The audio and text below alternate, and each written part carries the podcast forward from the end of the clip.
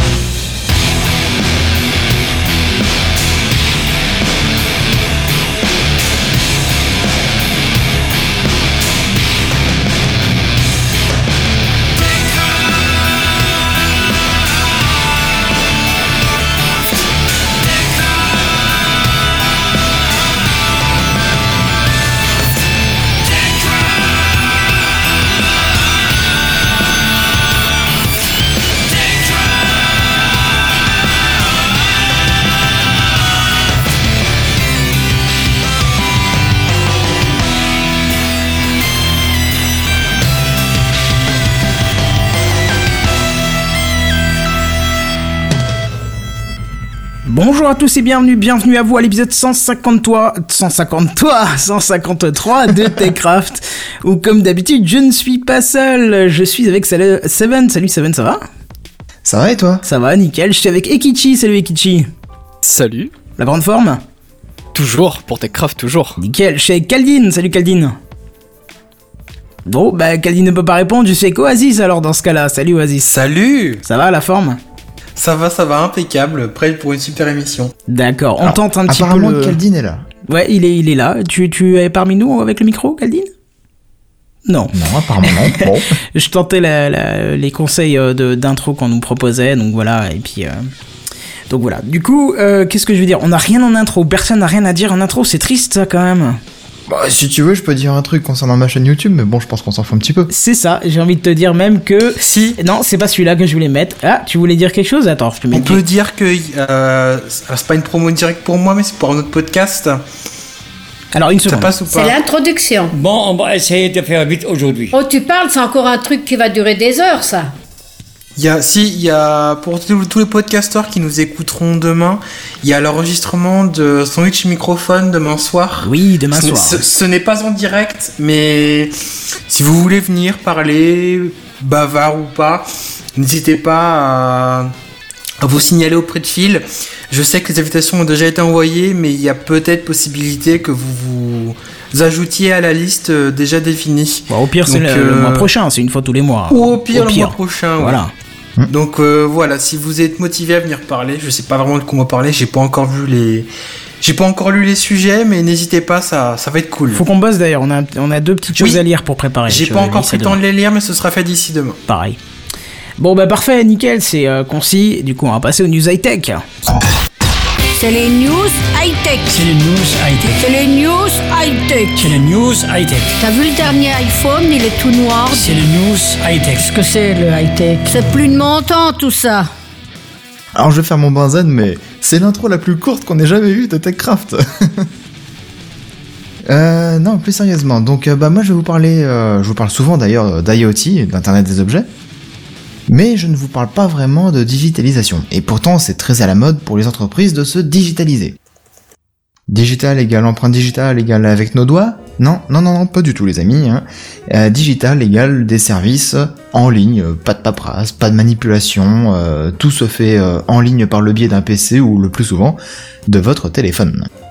Cela implique donc bien souvent une interface dotée d'un design ergonomique pour les applications et hum, des services proposés aux clients comme aux salariés pour travailler efficacement, hein, évidemment. Mais il y a aussi des méthodes et process euh, pour euh, le plus dématérialisé possible en fait.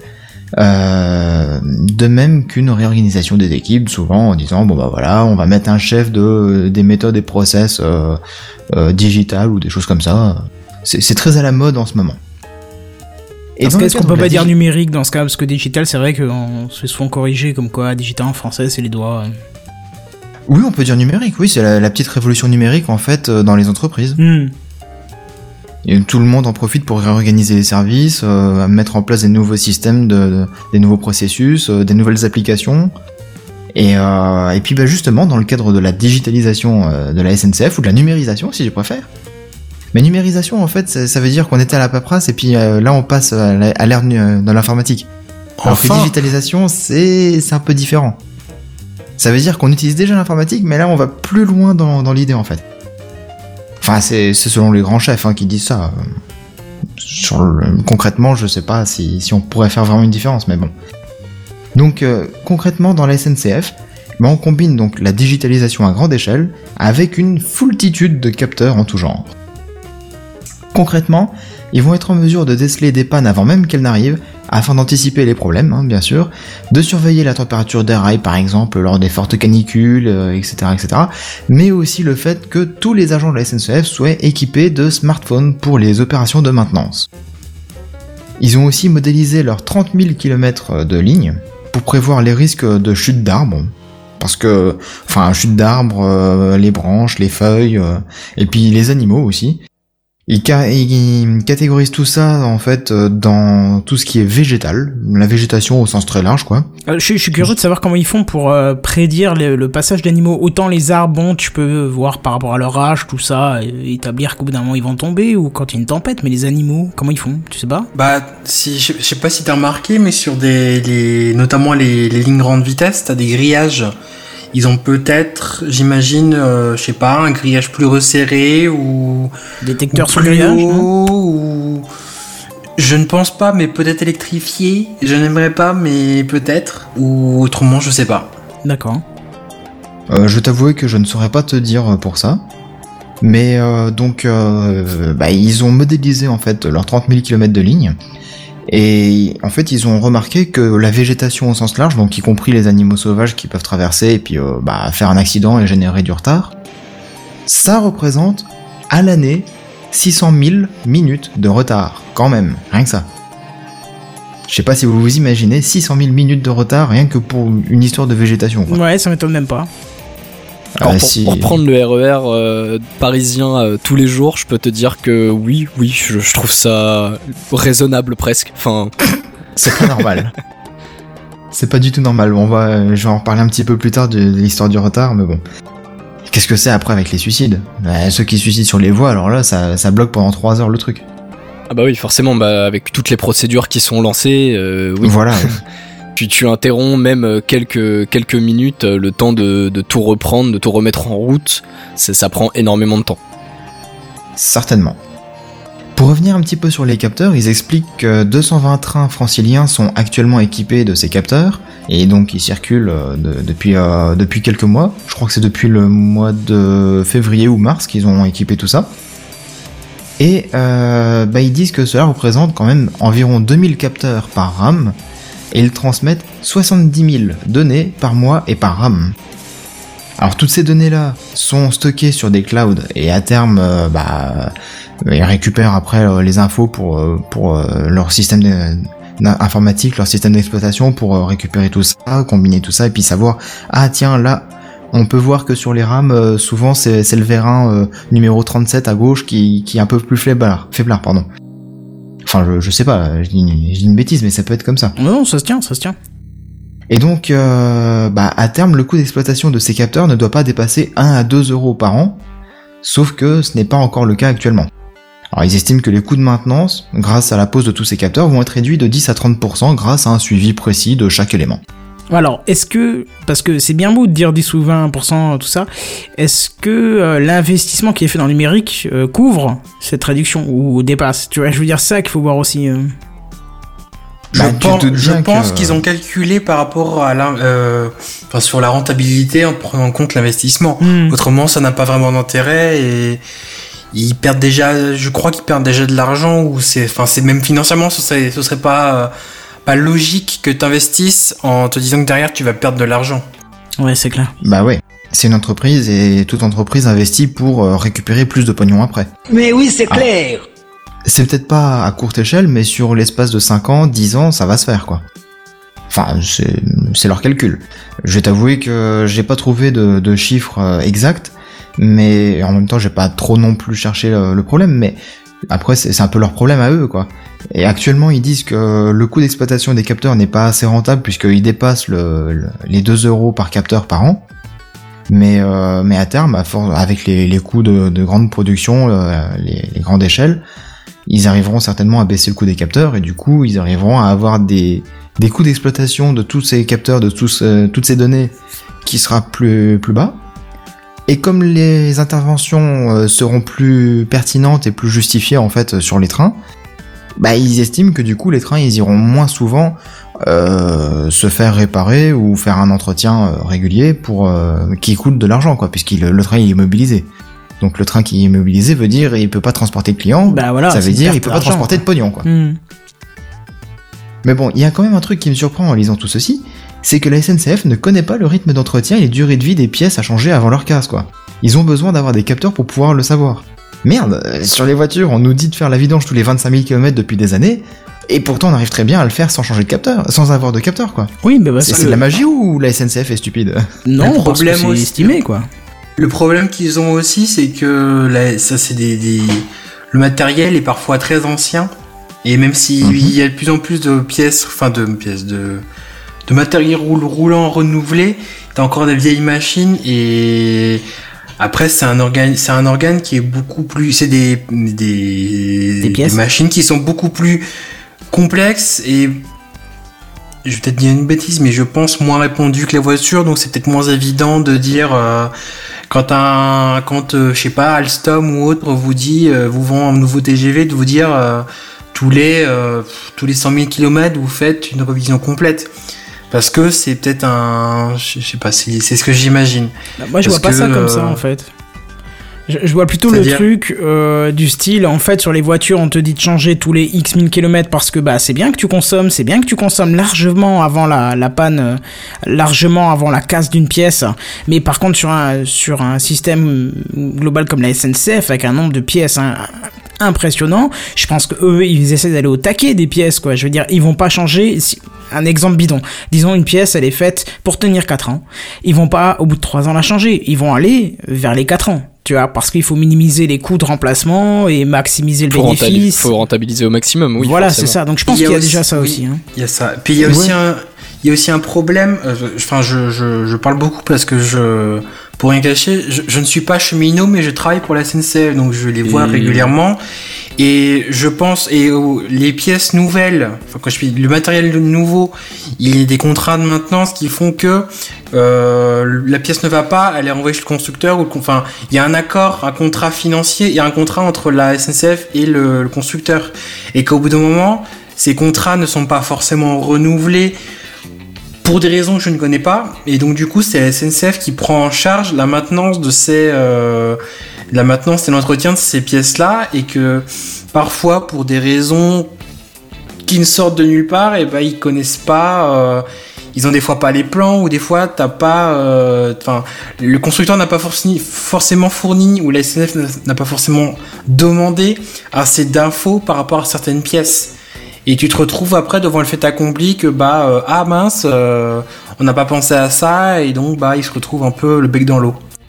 Ouais, c'est vrai, mais hum, par le passé, j'ai travaillé dans, un garage de poids lourds. Et donc, euh, les clients, bah, c'était des flottes de, camions qui venaient régulièrement faire leurs entretiens. Et quasiment tous avaient des contrats d'entretien. Et quand on leur disait, bon bah voilà, le, le turbo, il faut le changer au bout de 250 000 km parce que autrement, il risque d'être cassé. Ça va être un camion qui va être immobilisé. Qui dit immobilisé, ça veut dire une perte d'argent parce que le véhicule, il pourra pas amener sa, marchandise à destination. Il y a les frais d'assurance parce que justement, le, le client, bah, il demande à être assuré pour pouvoir euh, couvrir ces frais-là. Mais bon, il doit les payer quand même. Il y a le chauffeur qui est en retard et qui, du coup, ne sert à rien, donc il est payé pour rien. Enfin, tu vois, il y a plein plein de frais comme ça. Et au final, euh, bah, il préfère faire l'entretien un petit peu plus tôt, plutôt que de subir la casse et de subir plus de, de pertes que payer un petit peu plus cher le, le fait d'entretenir régulièrement et ne pas être embêté, quoi. C'est vrai que c'est un buzz assez complexe quand même. hein. Ah oui, Après, c'est sûr. Mais la SNCF est un organisme qui est très, très qui est énorme, qui est titanesque, et quand tu as une modification à faire sur un, un- quelque une nouveauté à implanter ou quelque chose à lancer, une inertie est énorme et parfois il Le peut temps que ce arriver soit que- répercuté sur tous les véhicules, oui, bien sûr. Oui, déjà. Et euh, en plus, le temps que le mot passe d'un organisme, je sais pas, des petits matériels roulants à l'organisme de l'entretien, dit une connerie, mais la transition et me, enfin, il y a beaucoup d'intermédiaires. J'ose imaginer qu'il y a beaucoup d'intermédiaires ou que c'est long pour diverses raisons et que c'est aussi peut-être possible pour ça qu'il y ait des problèmes de communication et qu'on en arrive à des situa- situations comme ça. Mais justement, le- les, les capteurs qui sont installés, enfin moi en tout cas je l'ai plus compris de cette manière, est-ce que c'est pas plus pour euh, prévoir, commencer à prévoir qu'une pièce, euh, pas forcément Si, est en train de lâcher parce que, euh, comme pour, pour rester sur l'exemple, elle arrive à ses 4 ans de, de vie, mais justement pour essayer d'éviter des, des, des événements incongrus sur une pièce. Enfin, je, si, je si, veux tout dire, à fait, c'est ça. Tes pièces de voiture, elles vont, elles vont durer, euh, elles sont prévues pour durer un certain temps, mais rien ne te dit que euh, un an avant la date limite, par exemple, elles vont lâcher. Donc justement, c'est plutôt, je pense, pour euh, prévoir, essayer de prévoir. On, on voit que voilà, euh, je sais pas, on a, euh, on a X pièces qui, qui commencent à avoir du mal. Bah, une fois que le train, euh, il a, il a fini sa journée, qui rentre au dépôt, on va euh, l'immobiliser, le mettre de côté, plutôt que d'attendre que ce soit euh, le bah, l'arrêt complet du train qui soit forcé et qui là rajoute justement sur ces 600 000 minutes de retard. Bon, après, 600 000 minutes de retard, c'est que pour l'histoire de la végétation, donc c'est pas Oui, la, sur la le panne des retard, trains en euh, eux-mêmes. sur le retard en tous les cas. Ouais, ouais, ouais. Mais effectivement, ouais. Euh, ouais, tout à fait. Sinon, euh, pour continuer un petit peu euh, la news quand même, parce que là on parle beaucoup de contrats Oui. d'entretien, de réparation, tout ça. euh, Il y, y a quand même la principale at- attente des utilisateurs qui est l'accès à Internet durant le voyage. Je dis oui. Bah voilà, t'en fais partie justement. T'es un, très bon client Akichi, je t'aime bien. Tout à fait. Bah, j'ai pas trop le choix. 90% des voyages seraient connectés en 3G ou 4G d'ici 2019 et 100% des TGV seront équipés de Wi-Fi d'ici la fin de l'année 2017. Waouh. Si c'est pas une bonne nouvelle, ça pour Si, toi carrément. Pour tout le monde. Est-ce que ça Pour va monde, bien oui, bien sûr. fonctionner quoi? Est-ce que ça va bien fonctionner aussi? Euh, je crois que le- les trains Thalys qui font euh, Paris, Bruxelles, Amsterdam et autres pays, euh, ce sont des TGV repeints en rouge, pour faire simple, euh, pour l'avoir déjà pris. Et donc la technologie, je vous imaginez que, enfin, euh, à mon avis, elle est, elle est déjà installée, elle a fait ses preuves. Donc euh, j'espère qu'ils et je suppose qu'ils vont prendre, qu'il va y avoir des, des échanges avec ça.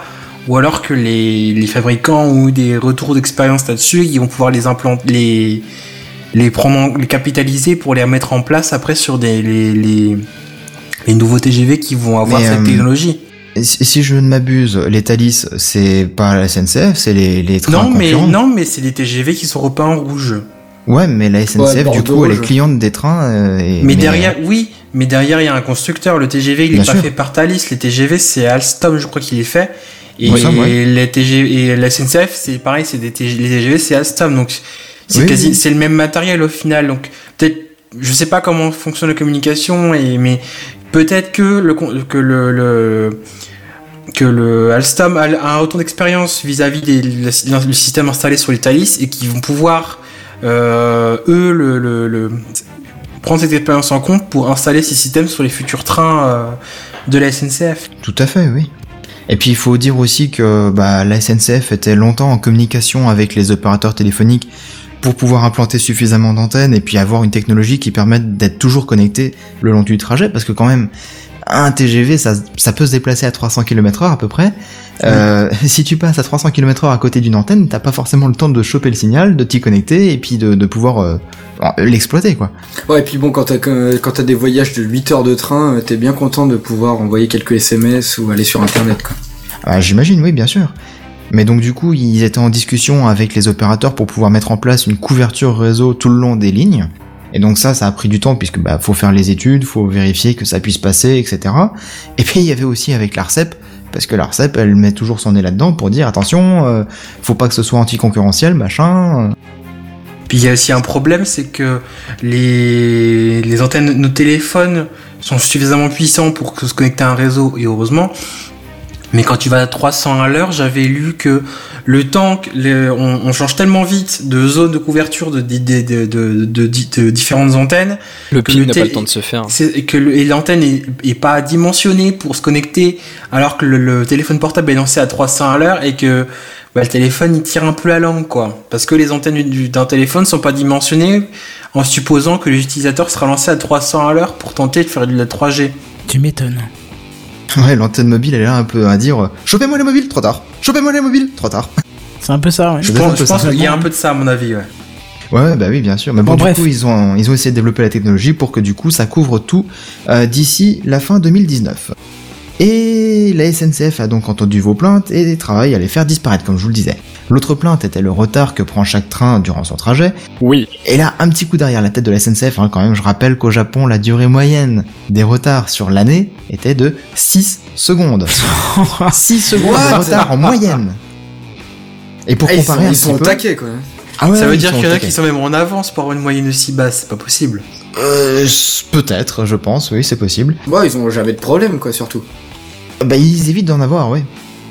Et euh, bon, pour, pour expliquer un petit peu, ils ont quand même 23 670 km de ligne, d'après Wikipédia, donc un petit peu moins qu'en France.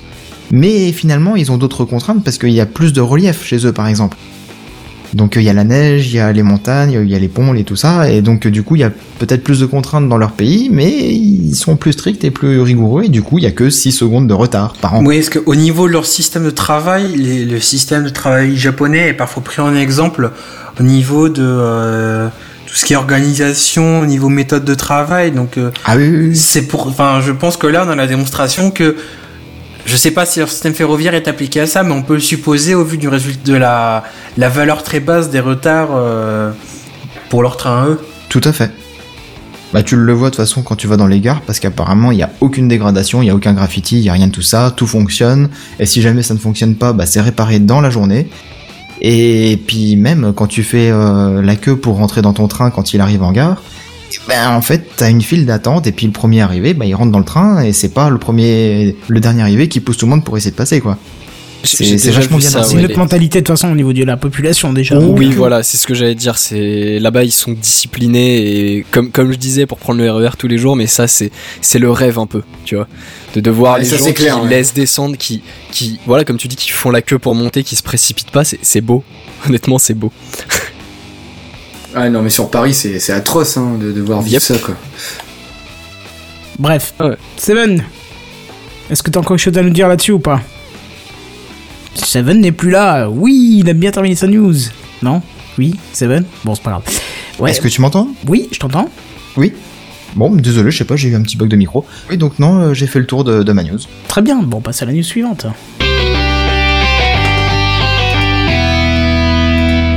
Justement pour cette news, il faudrait que je te demande, vas-y, est-ce que t'as sorti euh, une Kindle récemment?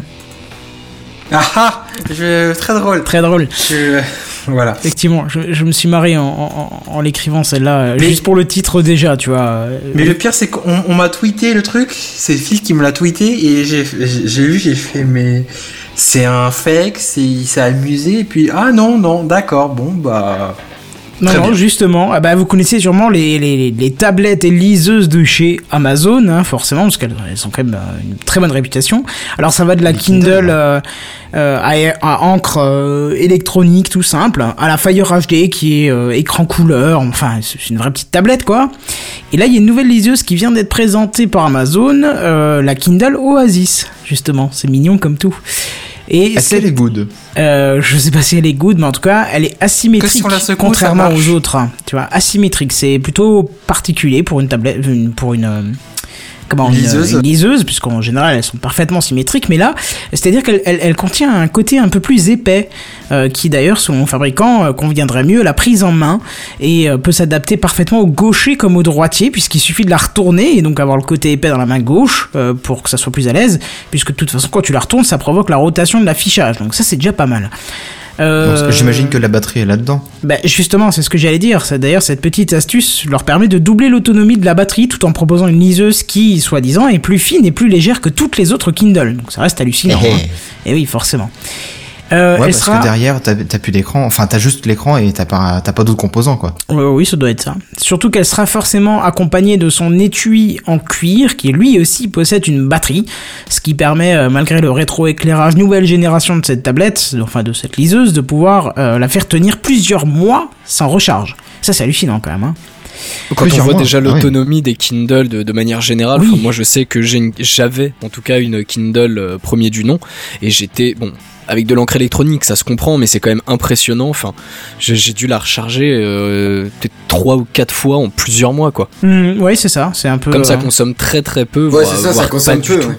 Ah oui, oui, c'est juste pour du texte, donc euh, c'est pas très dérangeant. Quoi. C'est ça donc au Mais- final même un rétroéclairage ça a pas forcément un impact énorme sur l'autonomie Si, justement. Mais- justement, c'est là le, euh, le plus important.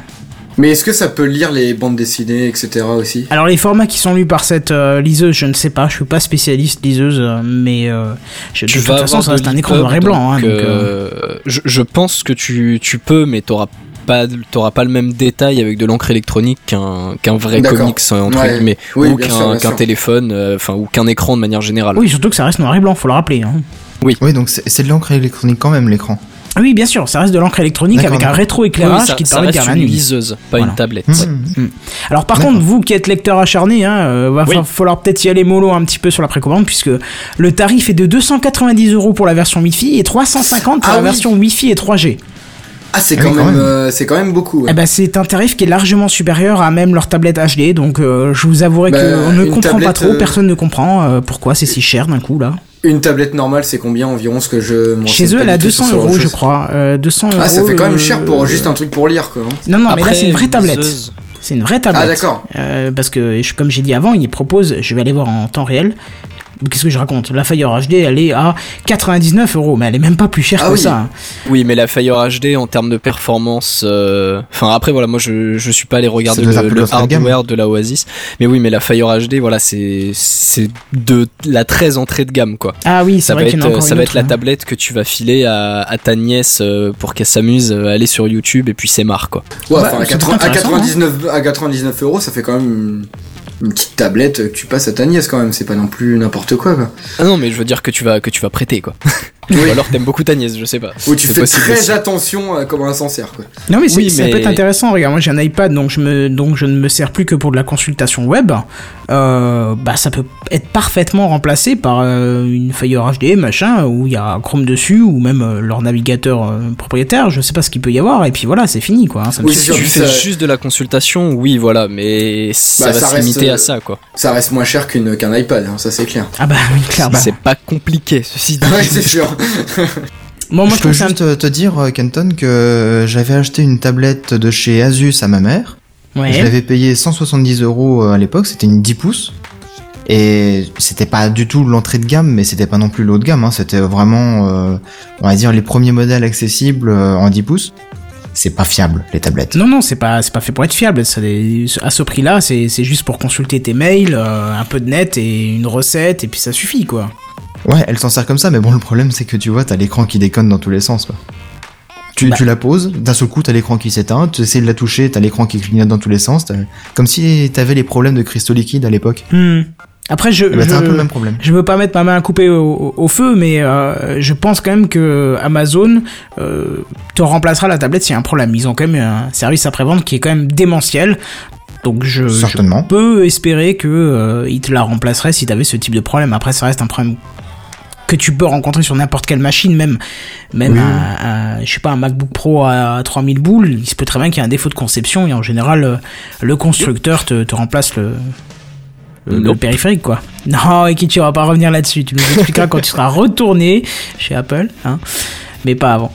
Bon voilà, moi je trouve ça un petit peu cher quand même. hein. Euh, On peut s'acheter quand même un bon paquet de bouquins avant d'amortir le prix euh, d'achat de cette Kindle. Je sais pas ce que vous en pensez. euh. C'est clair. Bah, perso, je, je préfère lire quand même un bouquin euh, normal. J'ai du mal avec tout ce qui est liseuse, enfin, même de, euh, de lire sur sa tablette ou même sur mon ordinateur, j'ai vraiment beaucoup de mal.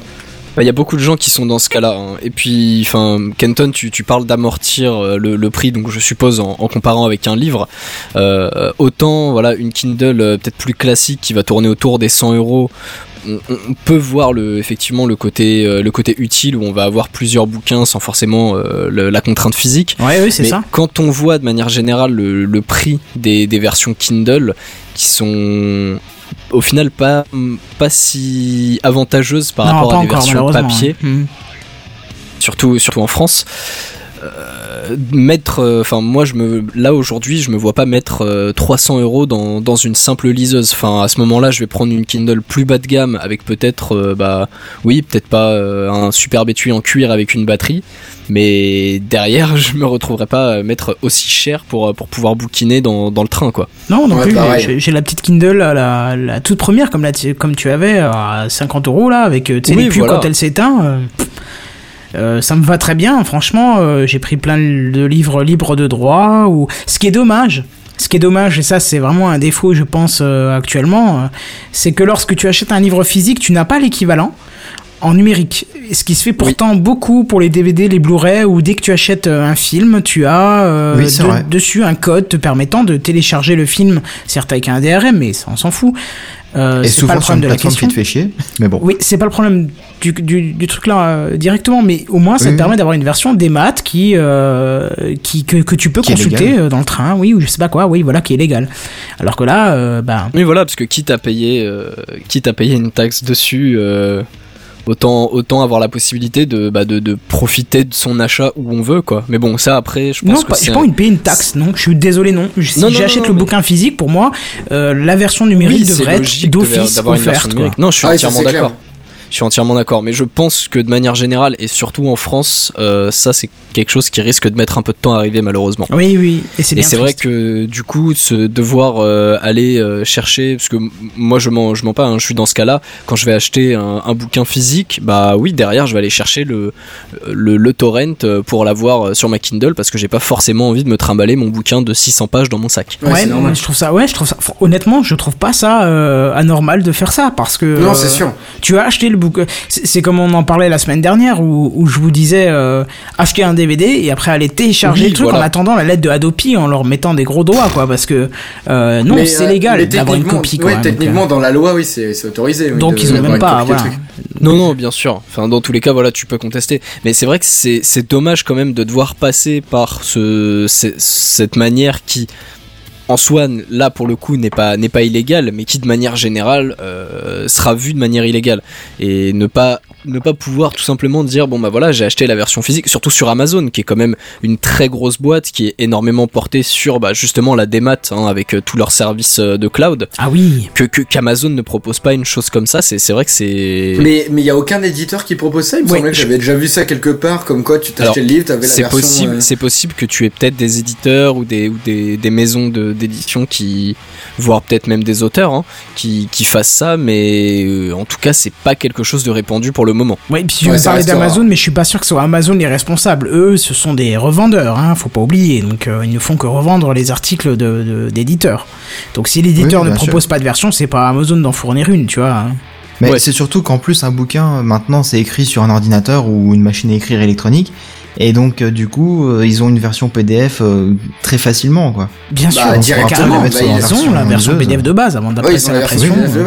Même si c'est pas Oui, le sûr. format PDF, euh, je sais pas sous quel format les éditeurs oui. euh, travaillent. Oui, mais je pense que tu peux convertir euh, sans trop de difficultés. hein, euh. Et Bien sûr. Ouais, non, c'est sûr. Et en Ça- 2016, ça doit rien des leur coûter, ça doit être sont- pas compliqué du tout. ouais. Au pire, on vous donne une Oui. astuce, c'est les éditeurs. Vous faites euh, fichier imprimé, envoyé vers imprimante PDF.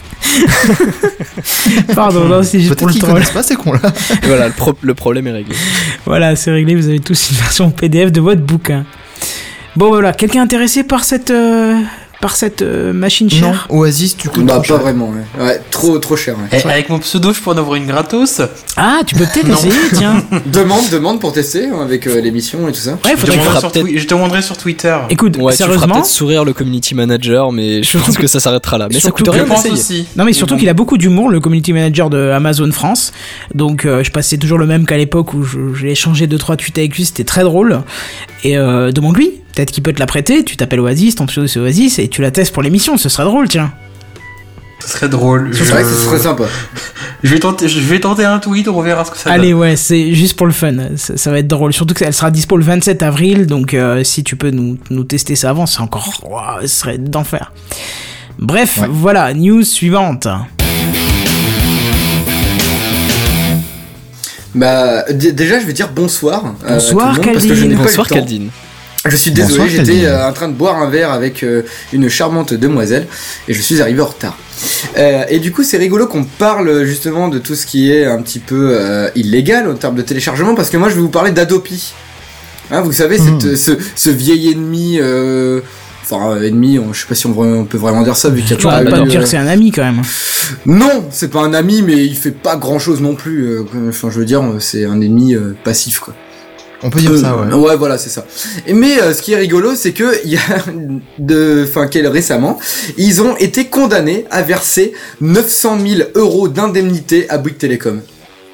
Ouh, qu'est-ce qu'ils ont Karma. fait Eh oui. 900 000 euros, mais qu'est-ce qui s'est passé 900 000 euros. Et bah tout simplement parce que Bouygues Télécom, eux, bah ils, ils ont euh, ils ont fait euh, ce qu'ils avaient à faire, c'est-à-dire par rapport à la loi de transmettre les adresses IP euh, directement euh, à Adopi pour que- qu'ils puissent les analyser, etc. Sauf que ce nombre de- d'adresses IP s'élève à 2,4 millions d'adresses IP identifiées. Oh la ce vache. qui est, ce qui est beaucoup. En gros, Bouygues Télécom, ils ont pris des employés exprès pour faire ça. Donc, ils sont obligés de les rémunérer, etc. Et comme il n'y a rien qui est donné par euh, l'État pour justement faire ce truc-là, euh, Bouygues Télécom a traîné en justice euh, Adopi pour avoir un, des indemnités par rapport à ça. Parce qu'il faut savoir que actuellement, Adopi fonctionne avec un, avec un système assez euh, étrange, comme on le sait, mais surtout qu'il ne donne, oh, il, ne donne rien au, au, euh, au service internet, donc à Free, tout ça, il donne absolument rien pour récolter toutes ces IP qui demandent beaucoup de temps à être récoltées parce que il faut prendre la- l'adresse IP, trouver à qui exactement elle appartient, avec l'adresse, etc., etc. Et ça, c'est aux personnes qui travaillent chez Bouygues Télécom et chez, chez les, euh, les, euh, chez tous les, les services de internet, etc. C'est eux qui doivent le faire et pas Adopi. Du coup, bah ils font ça gratuitement pour l'instant pour l'État. Ce qui, euh, ce qui dérange euh, les patrons d'entreprise, j'imagine. Surtout que oui, l'État ne se, ne se gêne pas quand ils prennent 30% d'impôts. Oui, c'est ça. ouais, enfin, enfin, eux, ils s'en foutent. Quoi. Mais du coup, bah Bouygues Télécom, ils les attaquent en justice et viennent, enfin, vont toucher 900 000 euros d'indemnité. Et le tribunal a aussi, euh, enfin, le Conseil d'État, plutôt, a plutôt de, enfin, a demandé à euh, de, de d'écrire tout un texte pour justement indemniser automatiquement les, euh, tous les services d'internet pour euh, pour justement de fournir ces adresses IP pour que enfin il n'y ait plus de ce, genre de problème là et que ça soit fait en enfin avec un bon arrangement quoi. Je veux dire que les gens ils ne enfin que les que Bouygues Télécom par exemple ne n'ait pas à payer de sa poche pour euh, pour faire ça tout Ouais, mais quelque part, ça veut dire que du coup, euh, l'État paye des fournisseurs d'accès Internet privés pour que qu'ils fassent de la dénonciation de, de téléchargeurs illégaux. c'est ça. Mais en même temps comme tu le dis ça reste privé. C'est des, des services d'internet privés donc euh, ils sont j'imagine que c'est c'est normal qu'ils aient à faire cette indemnisation quoi.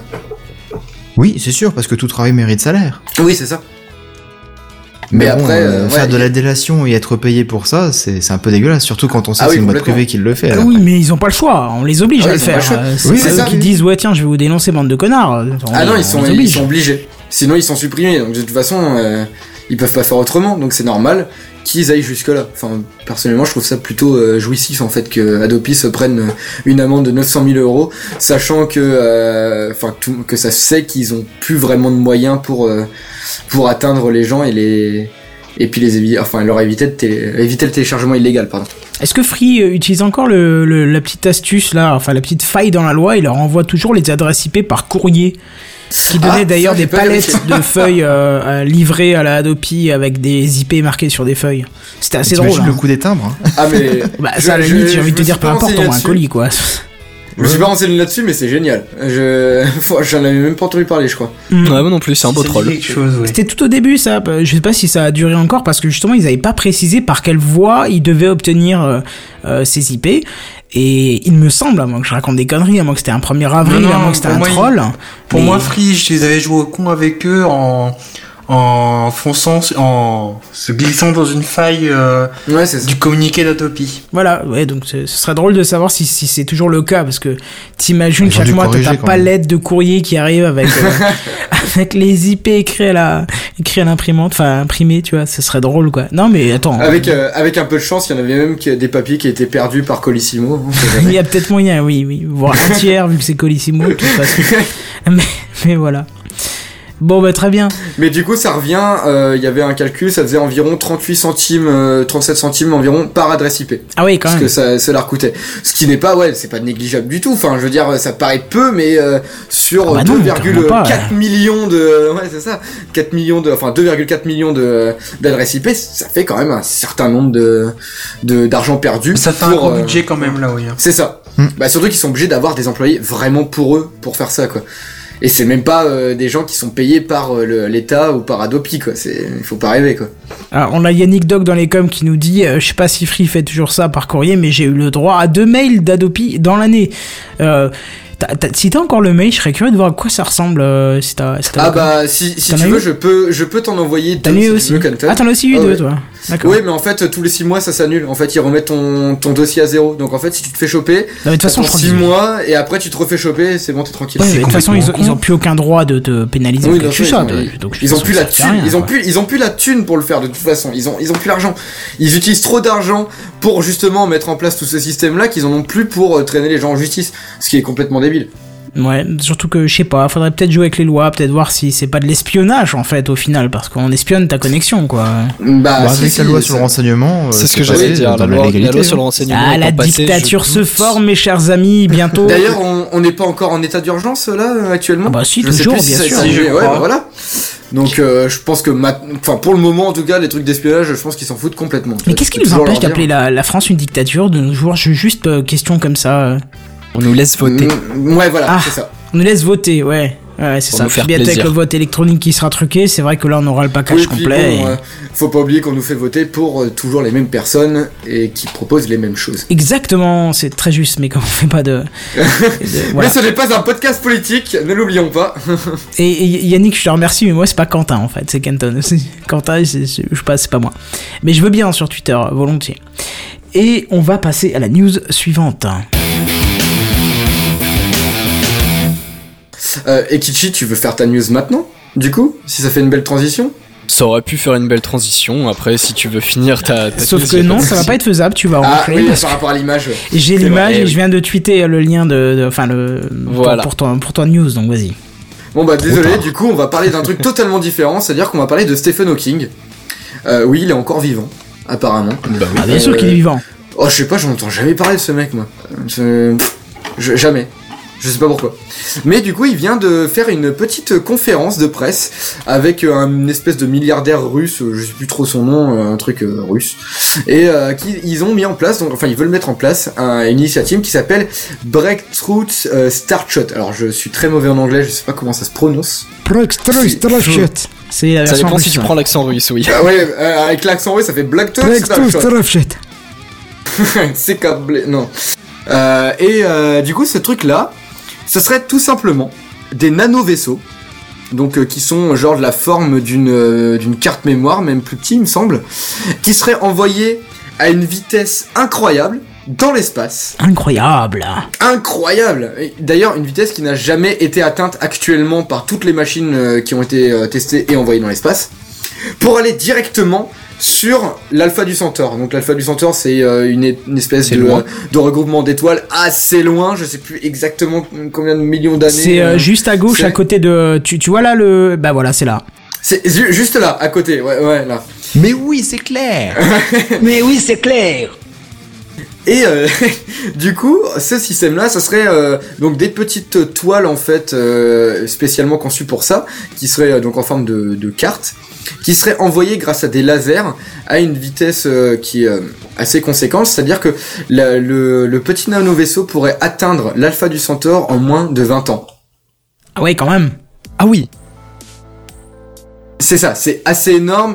euh, c'est en fait c'est exactement équivalent à 20 fou- euh, 20% de la vitesse de la lumière. Ah oui, d'accord. Là, on commence à avoir la distorsion. Non, enfin, quoi que non. Faut monter plus que ça pour avoir la distorsion du temps, mais ça commence à devenir intéressant, dis donc. Oui, c'est ça, ça devient extrêmement intéressant. Euh, sachant que c'est, en plus, c'est un nanovirus, qui- enfin un nanovirus, n'importe quoi, un nanovaisseau qui est vraiment euh, tout petit et qui coûterait euh, à peu près autant à produire qu'un iPhone. Comme quoi, C'est-à-dire 50 dollars. c'est ça. Donc en gros, pour 50 dollars, on pourra envoyer des nanovaisseaux euh, vers euh, l'alpha du Centaure. Génial. 50 dollars, c'est avec les taxes américaines. Mais euh, du coup voilà, c'est un, il y a eu tout un, le milliardaire en fait, il a financé genre une, une enfin genre 100 millions de dollars, un truc comme ça pour développer euh, ce projet-là avec euh, Stephen Hawking. Et normalement, ça devrait être lancé, je crois, d'ici euh, quelques années, d'ici 2-3 ans.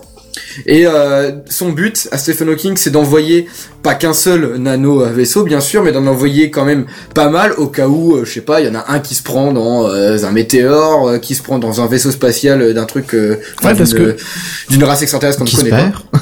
Exactement. Non, parce que du coup, j'ai une question. Oui. Euh, parce que là, actuellement, tu te déplaces, tu te prends une mouche dans la tronche, bon, tu fais aïe. Mais à 20% de la vitesse de la lumière, tu te chopes un grain, juste un grain de poussière. Ça fait quoi mal. Tu dois douiller. Hein. Ah, je pense que tu douilles, ouais. Bah, tu m'excuseras, mais comment, vont, vont-ils à 20% de la vitesse de la lumière pouvoir prédire une, trajec- une trajectoire qui n'aura Ah pas bah, de collision avec... euh, Ils peuvent pas.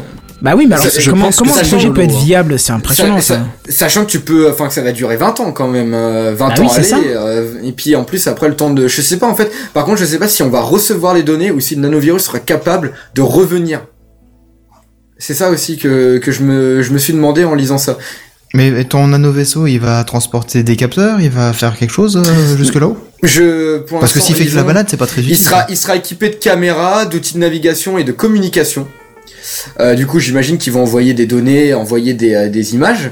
Mais est-ce que le vaisseau va revenir? Ça, je, je n'ai pas réussi à savoir.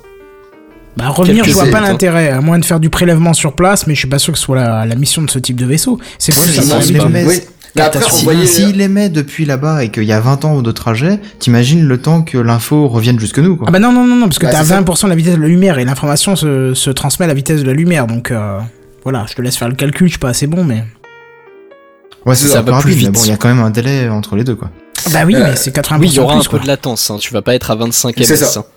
Hein. Ah oui, non, ça j'en doute. ouais. Après, je te dis pense- pas que t'as un réseau 4G là-haut, donc euh, Non. c'est peut-être pas évident que la Bah, donnée arrive très quoi vite. De- mais- demandons, demandons à la SNCF, demandons à la SNCF, hein, peut-être qu'ils vont en installer, on n'en sait rien. C'est avec vrai, ça peut, ça. être, ça peut être intéressant, effectivement. D'ici 20 ans alors. Un Bah, train le- interstellaire, ce serait magnifique, ça. Ah, ça serait génial.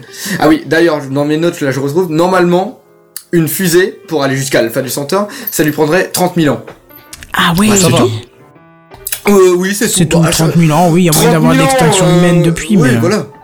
Donc, certainement, ouais. Ça, ça fait quand même une sacrée différence, quoi. C'est, c'est plus de, je sais pas combien ça fait, peut-être, euh, peut-être 200, enfin, peut-être même plus que 200 fois plus vite, quoi. C'est, c'est incroyable, quoi. Enfin, de passer de 20, enfin, de 30 000 ans à 20 ans pour envoyer un vaisseau à une telle distance, c'est, c'est, c'est fou. Enfin, on pourrait découvrir des, des choses, euh, incroyables, justement, pendant, juste pendant le voyage, avant même qu'il arrive jusqu'au truc. Si jamais les nano vaisseaux y arrivent, euh, mais même avant qu'ils y arrivent, on pourrait avoir une quantité d'images assez incroyable aussi. Et Ouais. personnellement, c'est ce que j'attends le plus, quoi, c'est d'avoir des, des petits trucs. Après, euh, c'est vrai que euh, même Stephen Hawking, il, il le- il le dit, c'est que il est très, très, très improbable qu'on découvre une vie euh, là-bas. C'est vraiment une, une chance vraiment infime de trouver une, une trace de vie. euh, Je pense que c'est beaucoup trop près encore. hein. C'est ça. Et puis euh, même au niveau des conditions, etc. euh, par rapport, est-ce qu'il c'est, est-ce que c'est assez éloigné du Soleil, est-ce que la, enfin, par rapport à tous les euh, tous les caractéristiques de la planète et du et de son euh, et de la façon dont, dont se comporte son, son système? Alors C'est- pourquoi l'a envoyé là-bas alors euh, Je comprends pas. Bah parce qu'en fait c'est une c'est l'étoile la plus proche de de la nôtre. D'accord. Enfin donc voilà. Du coup c'est celle qui prend le moins de temps à envoyer et ça peut permettre d'avoir tout de même des informations qu'on n'avait jamais eues jusque là. Donc c'est dans la galaxie d'Andromède ou c'est toujours dans la nôtre? Euh, il me semble que oui, je crois que c'est dans la nôtre, je suis pas sûr. D'accord. Je sais pas eu trop où ça se situe, j'a- j'avoue, j'ai pas fait de renseignements par rapport à la- l'alpha du centaure. Mais je Mais, crois que euh, c'est au fond à droite, tu vois. C'est pas sur la planète et puis tu tournes à droite. C'est Et là, ça. je pense qu'au bout de la rue, tu y arrives. De toute façon, je pense que tu t'embêtes pas, tu mets Waze, je pense que ça couvre. hein. C'est Google, ça. il couvre tout, hein, de toute façon. Bon bah parfait, Google nickel, ça nous laisse rêver, espérons qu'on verra ça de notre vivant. Hein. c'est ça, c'est ça. euh, bah de toute façon, oui, euh, si ça il va d'ici 20 ans, euh, déjà dès le lancement, enfin dès euh, les quelques années qui suivent le lancement, on aura, je pense, des images et des informations euh, par rapport à ça. Enfin moi je suis pas sûr de voir le retour du coup, mais... Oh, Ah, mais- si. Oh, c'est c'est pas grave, Kenton. Moi, je le saurais en tout cas. D'accord, Tu sais, bah il y tu a me de plus en plus de raconteras. centenaires, hein. Comment? Il y a de plus en plus de centenaires, hein. C'est vrai, c'est vrai, effectivement. Mais bon bref, toujours est-il que nous allons passer à la news suivante.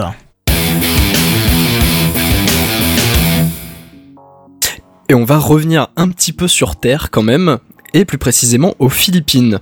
Alors si je vous parle de... Ah. Oui, les oui, Philippines. Alors sur sur le coup effectivement ça fait un peu destination paradisiaque mais là on n'est pas forcément dans le paradisiaque ni les vacances Euh, vu qu'on va rapidement parler du, du gouvernement euh, aux Philippines Et des- Oh. Ah, ah oui ah, c'est un peu ça fait un peu moins vacances C'est moins glamour là. hein. oui Ouais. c'est sûr alors de manière générale, bon, euh, je pense qu'on est assez critique sur la, la sécurité euh, qui est appliquée sur Internet par euh, et pour les services des gouvernements. Hein. Je, je doute que, par exemple, en France, on est euh, on est les serveurs euh, les plus sécures du monde. Mais euh, bah, on va éviter de se plaindre quand même, vu que aux Philippines, euh, bah, ils se sont tout simplement fait hacker par euh, les, relativement connus Anonymous. Je rappelle rapidement, les Anonymous, c'est des groupes, parce qu'il n'y en a pas qu'un, mais des groupes généralement de, hackers, de, pirates, qui proviennent de, du site 4chan qui est relativement connu pour sa, sa board slash B. Donc les Anonymous, qu'est-ce qu'ils ont fait? Bah, Ils ont tout simplement euh, hacké une bonne partie des sites du gouvernement philippin. Je crois qu'on dit philippin, oui. Sûrement, oui. oui, c'est ça, je suis, il me semble, oui. Ok. Et, et donc, en plus de, de hacker les sites et euh, de poster des petites images comme celles que, que vous voyez sur le live, bah, ils se sont euh, fait plaisir et ils sont allés taper dans les bases de données gouvernementales. Donc, en récupérant euh, quelques données, hein, euh, donc à peu près des, des 350 gigas de données personnelles. Ce qui est vraiment pas mal. Bah, dites-vous 350 gigas de, de texte, quoi. C'est relativement Ah oui. énorme, effectivement. Euh, donc, qui contenait des, des données personnelles sur à peu près 55 millions d'habitants. Donc, pour vous donner une idée, c'est un peu plus de la moitié de la population des Philippines. Ah, donc c'était sur des habitants euh, lambda en fait qui ont récupéré les infos, pas sur des gens euh, importants. Euh, ben, c'est possible parce que ce sont tous, enfin, ce sont les bases du gouvernement et notamment celles qui, par corrélation, sont dédiées au vote. Euh, donc aux élections euh, aux Philippines. Donc euh, ça peut être des gens totalement lambda comme des gens plutôt connus. Enfin, c'est la moitié de la population. Et donc ouais, 350 gigas de données personnelles. Alors ça peut sur le coup paraître étonnant parce qu'en général Anonymous essaye quand même d'œuvrer pour des causes qu'ils Bah c'est ça, ils considèrent ont, justes. ils ont un truc, ils ont une idée derrière généralement et c'est plutôt contre le gouvernement et pas contre les gens. euh, Oui, voilà, c'est rarement malsain. On se souvient euh, quand, quand on a commencé avec euh, toutes les toutes ces histoires d'attentats en France, une grosse grosse liste de, de noms d'informations et de comptes Twitter de, de djihadistes ou du moins de partisans de l'État Ouais, islamique. c'est ça qui ont été récoltés et envoyés Voilà. directement au gouvernement, etc. Donc ça, ça, ça provenait d'Anonymous. Donc bon, même si les, les méthodes sont parfois plutôt discutables, en général, ce sont des causes assez justes. Bah, malgré tout, la cause est quand même assez juste, étant donné que leur but principal, c'était de dénoncer le manque de sécurité des sites du gouvernement philippin et également de leur stockage de données. Parce que visiblement, D'accord. C'était ont- pas du tout pour se servir de ces données-là. C'était Pas pour du tout. montrer. Non, euh, non, non. D'accord. Absolument pas. C'était juste pour euh, leur, bah, leur démontrer par A plus B que euh, niveau sécurité, ils étaient totalement à la ramasse. Et quand je dis à la ramasse, euh, pour les gens qui sont un petit peu technophiles, ça parlera. euh, plusieurs des sites du gouvernement euh, philippin n'étaient même pas en HTTPS. Normal. Il n'y avait pas de certificat SSL. Ou alors des certificats qui n'étaient pas renouvelés depuis des années. On notera sur une des pages euh, justement de, de- du site dédié au vote un petit copyright 2001 Et le- Ah ouais, non, mais. et le certificat datait de cette même année. Ouais, c'est fiable. C'est- bien, c'était- ils sont à jour. Ouais. C'était vraiment mis de côté, mais, mais, mais de côté, mais même abandonné à ce niveau-là. C'est, c'était loin d'être leur priorité, mais c'était, c'est, c'est, c'était, c'est trop dangereux pour triste. être. euh, Bah, Oui, oui. justement, c'est, je, je pense que derrière, euh, il y, a, il y a dû forcément avoir des protestations euh, vis-à-vis de ça. Mais bon, suite, euh, enfin, en, en voyant qu'il n'y a pas eu de réaction du gouvernement, bah, les Anonymous se sont dit, bah, écoutez, on va, on va faire du bruit et on fait du bruit en hackant les pages et en récupérant euh, toutes ces données-là. Donc, euh, bien sûr, après, voilà, les données n'ont pas été, euh, ont pas été diffusées à tir larigot, hein, même si euh, il y a eu plusieurs personnes qui ont été contactées par euh, par certaines personnes, dont euh, Troy Hunt qui a, qui a rédigé un article sur son site dessus, euh, en demandant, voilà, en prenant euh, certaines informations qui avaient, été récupérées, comme par exemple des noms, et en demandant à certaines personnes qui, vivent aux Philippines, en demandant, voilà, est-ce que le, nom de machin chose vous évoque quelque chose? Bah oui, c'est mon père par exemple. Bah oui, ok, bah ça c'est ce qui était stocké dans, dans les bases de données de votre gouvernement et qui ont été récupérés en quelques heures. Donc là, c'est vraiment plus un signal d'alarme qu'autre chose qui a été fait par les Anonymous. Mais enfin, voilà, les Philippines, c'est pas forcément, euh, enfin, on va pas forcément avoir beaucoup d'informations euh, qui vont passer sur ces pays-là, euh, notamment à la télé ou même sur Internet. Donc le, fait que je pense que ça a été fait par les Anonymous, ça a permis aussi de faire prendre conscience et on espère surtout que ça fait prendre conscience le gouvernement en question. Et les autres gouvernements pour qu'ils se protègent au cas où aussi. Ouais, effectivement, parce que même si voilà, euh, on peut se dire oui, bon, euh, c'est aux Philippines, euh, qu'est-ce qu'on s'en fout Nous, on y va juste pour les vacances et euh, et pour euh, pour le beau temps. Mais Eh faut ben, pas vous serez fichés et tout le monde saura ce que vous faites là-bas. non, mais c'est surtout que voilà, enfin le les- le système de, de stockage de données, bon là qui en l'occurrence euh, était de de simple base euh, SQL, mais les, les structures, parce que les structures de données ont été récupérées également. hein. Euh, on a vu, on a vu les, le contenu des, des tables euh, de, de stockage. Ce sont des, des structures qui ne sont pas utilisées qu'aux Philippines. Elles sont utilisées dans beaucoup de pays et notamment dans des pays en Occident. Donc euh, je pense une bonne, une- un bon signal d'alarme qui a été tiré par, euh, par les Anonymous. Hmm. Espérons Tout que ça fait. fasse prendre conscience euh, d'autres pays également. Dont la France. Je dis ça, je... non, non, mais enfin, au hasard. Ah, hein, forcément, oui. Bon, bah très bien, du coup. euh, Euh, juste pour continuer un petit peu sur sa news, euh, je pensais que t'allais parler d'un autre pays avec les élections, tout ça, mais finalement t'en as pas parlé, mais il se trouve que au Tchad, ils ont eu un autre problème, alors j'en profite un petit peu de ta news pour en parler.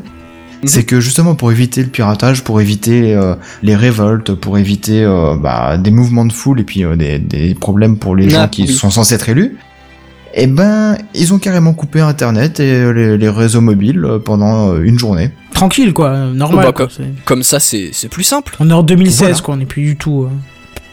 euh, Mais et donc du coup, comme ça, bah y a pas de problème, les données elles sont protégées, plus personne n'y a accès. Bah oui, et puis de toute façon, Ah Internet, bah oui, hein, euh, à part pour aller sur, euh, sur YouTube et jouer aux jeux vidéo, hein, ça sert à rien. Donc euh, pff, si on le coupe pendant une journée, c'est pas bien grave. Bah non, Voilà. il y a juste des jeunes qui vont se plaindre, c'est pas bien grave. Oui, voilà. Ils feront une nuit debout, c'est c'est- c'est pas très intéressant. Non, mais bon, du coup, tu vois, euh, aux Philippines ils se font hacker, au Tchad, bah ils préfèrent bloquer tout. C'est un peu n'importe quoi tout ça. hein. Ouais, puis même, au, puis même au Panama, ils s'en prennent, dans- ils s'en prennent dans la tronche. Ah, bah c'est tout le monde, là, ou quoi Ou qu'est-ce qui se passe? C'est la rébellion du monde, ou? C'est la mode Bah, ou quoi T'as pas entendu parler des Panama Papers, euh, Kenton? Ah si, ça, oui, Ah. d'accord, oui, oui, oui. Et encore, euh, j'ai survolé le truc parce que je suis vraiment Ah coupé bah. les infos ces derniers Ah, tu temps. devrais et- pas, parce que c'est vraiment magnifique. Hein. Ah la oui réaction C'est- des gens de ce c'est très truc-là. drôle. Ah ouais, c'est jouissif. C'est très jouissif. J'ai vu que l'Islande était descendu dans la rue immédiatement, il était Ah resté oui, oui. 2-3 jours dehors, je sais pas si c'était toujours le cas. Ah bah le, en fait le, le premier ministre a donné sa démission le lendemain de la révélation des Panama Papers. C'est tout, il a pas été tué par le peuple. Ah bah c'est- Oh, il doit être bien en- caché. Là, là déjà le peuple demande à ce que le gouvernement soit totalement changé en fait. Donc euh, ils vont pas tarder à virer complètement j'ai Hmm. l'impression. Et je suppose qu'il n'y a pas de nom français dans la liste. Ah bien sûr que si. Oh, il y dans le a des gouvernement Oh, je, suis pas du tout oui. au courant de tout ça, mais. Ah non mais il y a des très bons noms, euh, enfin des noms qu'on revoit à d'autres endroits bien sûr, hein, mais euh, Non, mais des Mais gens il y a du des gouvernement et tout bah il y a Balkany, euh, il y a tout ça. enfin. mais Balkany c'est habituel quoi. J'allais Ce que dire- j'allais dire, c'est un peu le running gag dans, dans les Excusez-moi, affaires moi- louches. hein. Moi, je pensais que dans le dictionnaire euh, Larousse, c'était quand tu cherchais fraude fiscale, tu voyais juste marqué Balkany comme réponse, Euh, tu vois. T'as une, euh, une photo de lui en fait. Voilà, c'est ça, la photo d'illustration, c'est lui, quoi. Donc, euh, je- Non mais il faut, il faut savoir qu'il y a Poutine hein, par exemple dans les Panama Papers. Ah ouais, carrément. Ah ouais, ça va loin. hein. D'accord. Bon. Bref, effectivement, on va peut-être passer à la suite puisqu'on n'est pas très politico ici. On va changer complètement de sujet et on va repartir dans dans le matériel, un peu dans le physique, dans le hardware. Et on va vous Les processeurs Snapdragon. Non, Non. mais Une news batterie. Mais techniquement, ça a un peu lié parce qu'au final, derrière un port USB, il- tu peux imaginer qu'au fond- au bout du bout, tu as une, inter- une interaction avec un microprocesseur. Donc, on est un tout petit peu. J'ai pas tout faux. C'est ça. Alors le, ti- le, le, le protoc- le- le protocole USB, la prise USB Type C, euh, on vous en a déjà pas mal parlé. Vous la connaissez sans doute. Certains d'entre vous avez peut-être déjà des appareils Oui. qui possèdent cette nouvelle prise USB euh, qui ressemble beaucoup. C'est c'est une prise USB où vous avez plus besoin d'avoir de chercher le troisième sens pour brancher un appareil. Tu, pourras le chercher après ton troisième sens, Oasis. Reviens près du micro. Merci Kenton. Euh, mais tout ça, mais si vous vous souvenez d'une ancienne news dont on vous avait parlé, d'un de Benson Lung de Google qui avait fait différents tests de câbles USB Type C et Oui. qui, a- qui avait remarqué Oui, que divers, que certains câbles euh, cassaient, enfin euh, où le, le- la prise USB était bah, était morte euh, ensuite. Et ben au final, on se remarque que c'est un peu l'anarchie et que si vous prenez les anciennes les autres prises USB, les types euh, A, type B qu'on connaît, euh, il n'y a pas ce genre de problème. Et donc finalement, il y a euh, un organisme qui s'appelle l'USB Implementers Forum qui a décidé de taper du poing sur la table et de, faire le clair un peu dans tout ça. Pour notamment mettre de côté et en finir avec ces certains câbles qui qui, Qui sont pas de bonne qui qualité. foutent un peu la merde et dont le grand public ne ne bah c'est pas évident de faire la différence et de te dire le jour où tu perds un câble USB est-ce que j'en rachète un? Est-ce qu'il sera bon pour mon téléphone? Enfin c'est c'est c'est plus possible. Et donc pour faire pour changer un peu ce principe là ils vont pas changer de prise USB mais l'idée c'est que euh, ce serait de pour ce serait de développer un, système d'authentification entre guillemets pour que euh, lorsque vous connectez un câble un nouveau câble un câble USB à votre appareil l'appareil il y aurait un- une sorte d'identification.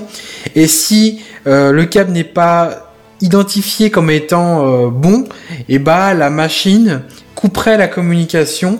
La machine, je parle que ce soit à part smartphone, smartphone, tablette, tablette euh, et ordinateur, c'est principalement ces organes-là. Et ça fonctionnerait également, même si c'est euh, pour le chargement d'un appareil avec une batterie USB. Mhm. Alors je sais pas comment, ça. je sais pas derrière comment ça fonctionnera, mais le principe ce serait que on garde le- le- l'installation telle qu'elle est faite actuellement, mais que euh, si le câble n'est pas certifié et s'il n'y a pas un système d'authentification, je sais pas comment ça va marcher derrière, et bah vous, ça ne fonctionnera pas. Ça n'empêchera pas les fabricants, exotiques de fabriquer des câbles n'importe quand qui pourront toujours casser entre guillemets vos appareils, mais au final, techniquement, ils ne devraient plus pouvoir fonctionner sur les, vos appareils. J'ai envie de te dire c'est bien et en même temps c'est pas bien parce que du coup euh, le, le consommateur lambda il a besoin d'acheter un câble USB type C, il va dans le supermarché, il prend le moins cher, il essaye et là pff, ça marche pas. Du coup il a dépensé de la thune pour rien. Eh ben, il mais se faire rembourser vaut- parce vaut- que le câble Vaut mieux perdre 10 euros, vaut mieux Ouais. perdre 5-6 euros ou perdre un, le port USB de ton téléphone portable. Eh mais... Non, mais je- Hein je, je- je on suis a fait bugger le 7 là. je suis, je suis complètement d'accord avec toi. Mais d'un autre côté, à un moment, vaut mieux presque que l'utilisateur il perde. C'est triste de dire, mais qu'il perde 10 euros ou 12 euros en se plantant sur deux câbles, ce que je ne souhaite pas, mais plutôt qu'il perde un, un, téléphone euh, ou un ordinateur, un port USB, et qu'il faille l'envoyer chez le réparateur pour les smartphones pour euh, changer, que ce soit le ou même changer le téléphone complet parce que le mec aura la flemme de, de le faire réparer. Ouais c'est sûr mais ils auraient pas pu euh, par exemple imposer une norme.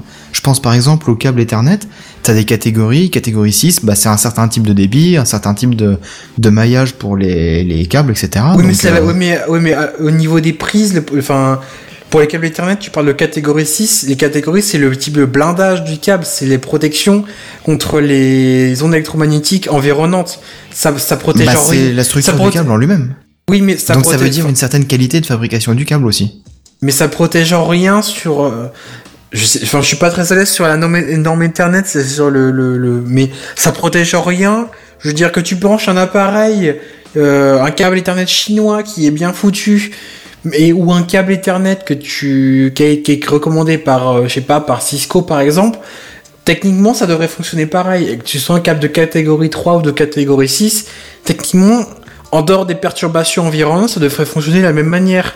Là, c'est différent. Là, c'est pas ouais, pour non, mais je te protéger. sors cette norme-là parce que je l'ai en tête, mais autrement, il y aurait peut-être des normes à imposer dans la fabrication des câbles USB qui fait que, du coup, ça foutrait pas la merde sur les appareils. Je pense que derrière tu auras des normes, mais enfin des, des normes sur d'autres connectiques, tu, tu en as, je pense, qui existent déjà, mais rien Ouais. n'empêche derrière, comme euh, comme on disait, euh, d'avoir un, un constructeur de, de je ne sais où euh, qui lui va dire bah moi je m'en fous, euh, je m'en fous de ces normes là, je les je les fais pas parce qu'elles vont me coûter cher, je vais quand même mettre mon produit en vente sur le marché et bon bah éventuellement je me ferai taper sur les doigts. Là là c'est vrai, c'est l'idée je pense c'est euh, de, de de mettre une reconnaissance plus au niveau logiciel sur le périphérique qui va Mhm. recevoir en- pour dire bon bah voilà vous avez vous avez déjà acheté votre câble on va pas vous faire racheter un câble euh, parce qu'on a mis une norme moi je sais que par exemple j'ai un câble USB-C euh, pour euh, pour mon téléphone euh, vu qu'il a un port euh, USB-C j'ai acheté euh, 12 euros sur Amazon et, euh, et, qui n'a aucun souci. Mais si derrière, une fois que euh, cette, norme du coup logiciel passe et que euh, mon téléphone me dit attention, euh, ton câble est dangereux, bah euh, oui, bah à ce moment-là, je vais être conscient de la chose.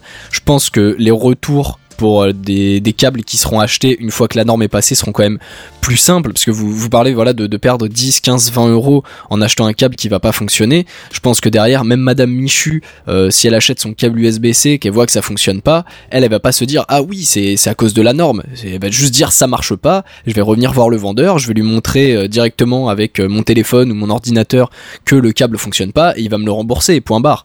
Après, Mhm. les, les, les consommateurs finaux et même euh, les vendeurs, euh, voilà, si on parle de vendeurs généralistes type euh, du Carrefour ou du Darty, euh, ils, ils seront pas forcément au courant de la norme. Bon, peut-être plus le consommateur, parce que si le vendeur n'est pas au courant de ça, c'est un peu triste. Mais, Oui. Moi, j'ai mais j'ai voilà, une petite pour, pour anecdote. le euh. consommateur final, ouais, vas-y. Non, vas-y, termine. termine. Oui, voilà, pour, pour le consommateur, c'est bon, bah mon câble, il, fon- il, il, fon- il veut pas fonctionner avec mon téléphone ou avec mon MacBook ou mon laptop ou que sais-je. Je C'est de la re- merde, remboursez-moi. Oui, voilà, c'est ça. hein, euh, C'est oui, votre câble il marche pas, euh, remboursez-moi et j'en veux un autre, quoi. Mhm. Je- C'est ça. Vas-y, vas-y, vas-y. Je vais vous raconter un petit truc juste à propos justement des câbles. Alors c'est pas de l'USB-C mais c'est du euh, c'est du Lightning, hein, c'est les câbles de pour le De chez. Apple Voilà. Euh, non parce que là justement j'ai pas pris un chez Apple. J'explique. J'ai- perdu un câble. Bon ok, je me suis dit je vais en racheter un. J'avais déjà pris un Amazon euh, Basics là, c'est les trucs qu'ils appellent Amazon Basics, c'est les trucs qui valent rien ni Et niveau qui euh, prix. marche très très bien. mais qui très marche bien, ouais. effectivement très très bien. Euh, Enfin, j'ai payé le, le câble à l'époque euh, 5 euros au lieu d'un câble 30 euros chez euh, Apple, ça marchait très bien.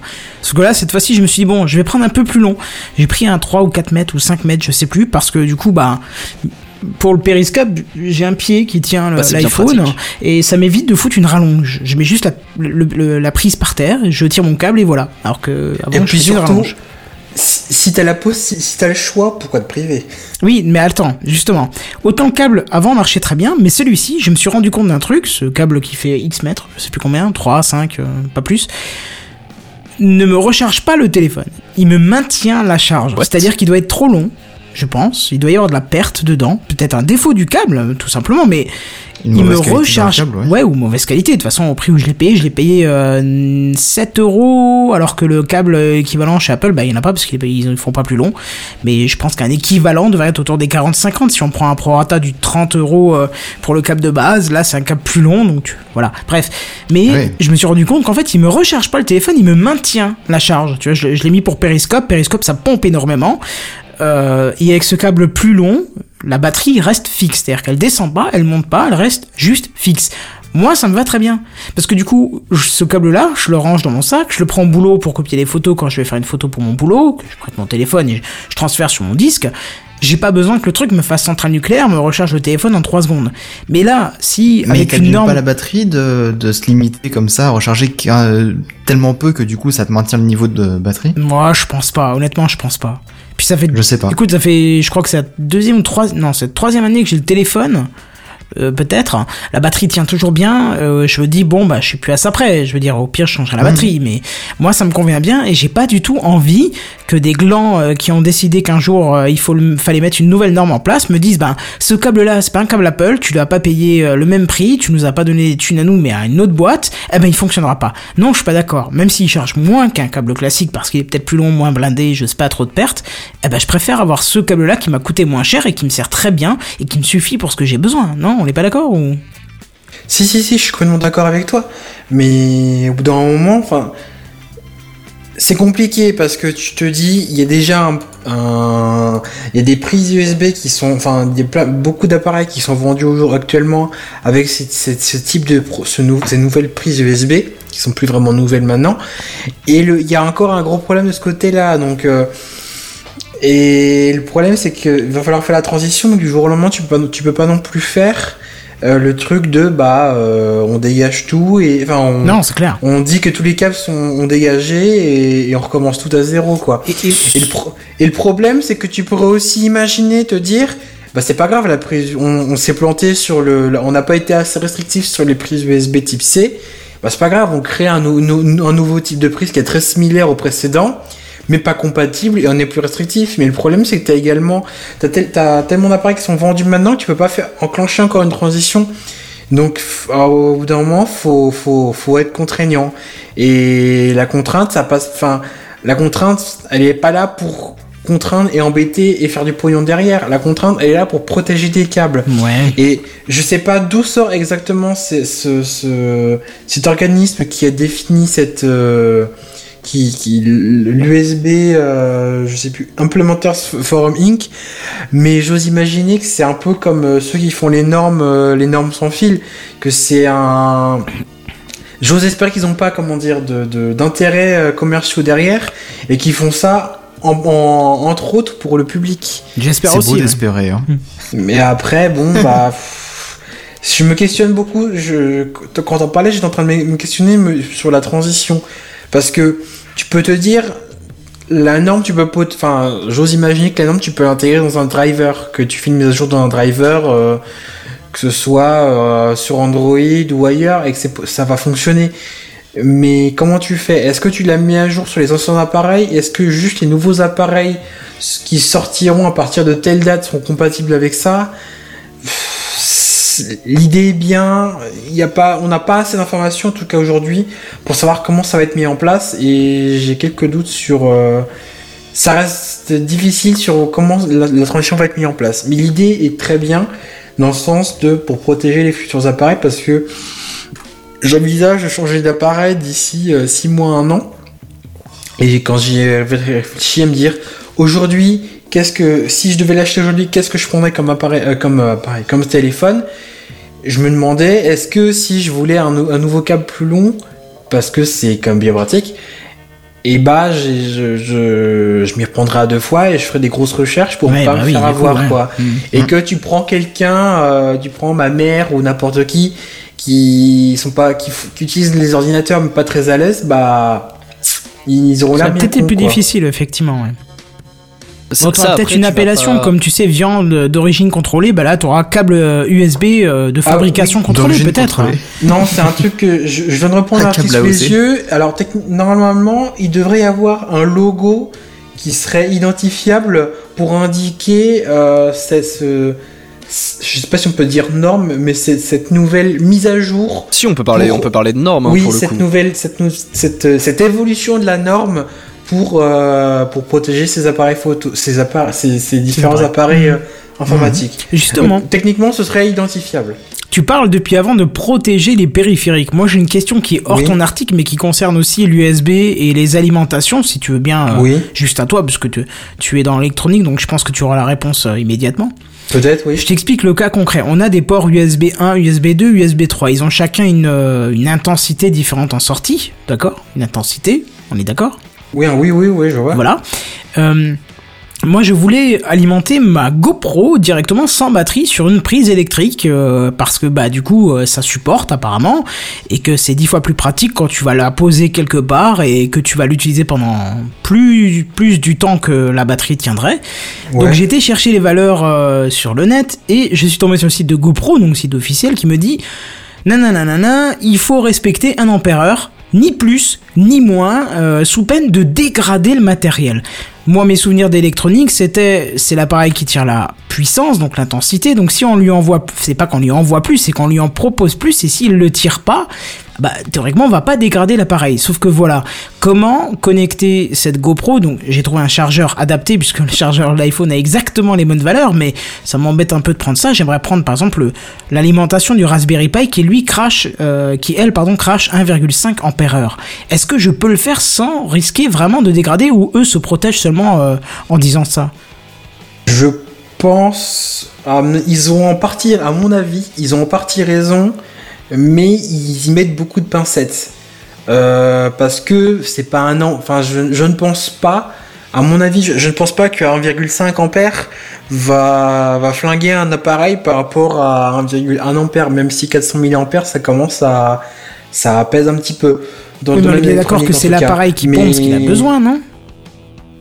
Oui, oui, oui. Mais après, il suffit que. Oui, normalement, oui. Mais c'est pas toujours vrai. Euh, c'est pas toujours vrai. Dans mon métier, y a, ça arrive des fois qu'on soit obligé de, de calculer entre guillemets la limitation en courant de l'alimentation parce que techniquement la carte qui est derrière, même si, euh, comme tu dis, normalement, si ça tire pas, si euh, l'appareil n'a pas besoin de tant d'ampères que l'alimentation propose, ça devrait pas les tirer. Et bah des fois, par, en guise de sécurité, tu le fais quand même pour éviter différents problèmes, quoi. D'accord. Parce qu'il manquerait plus que t'aies un, il manquerait plus que par exemple à l'allumage de l'appareil t'aies un pic, un appel de courant pour une raison que j'ignore, et que bah vu que l'alimentation est, est- est surdimensionnée, ça peut, ça peut, ça peut flinguer ton appareil par exemple.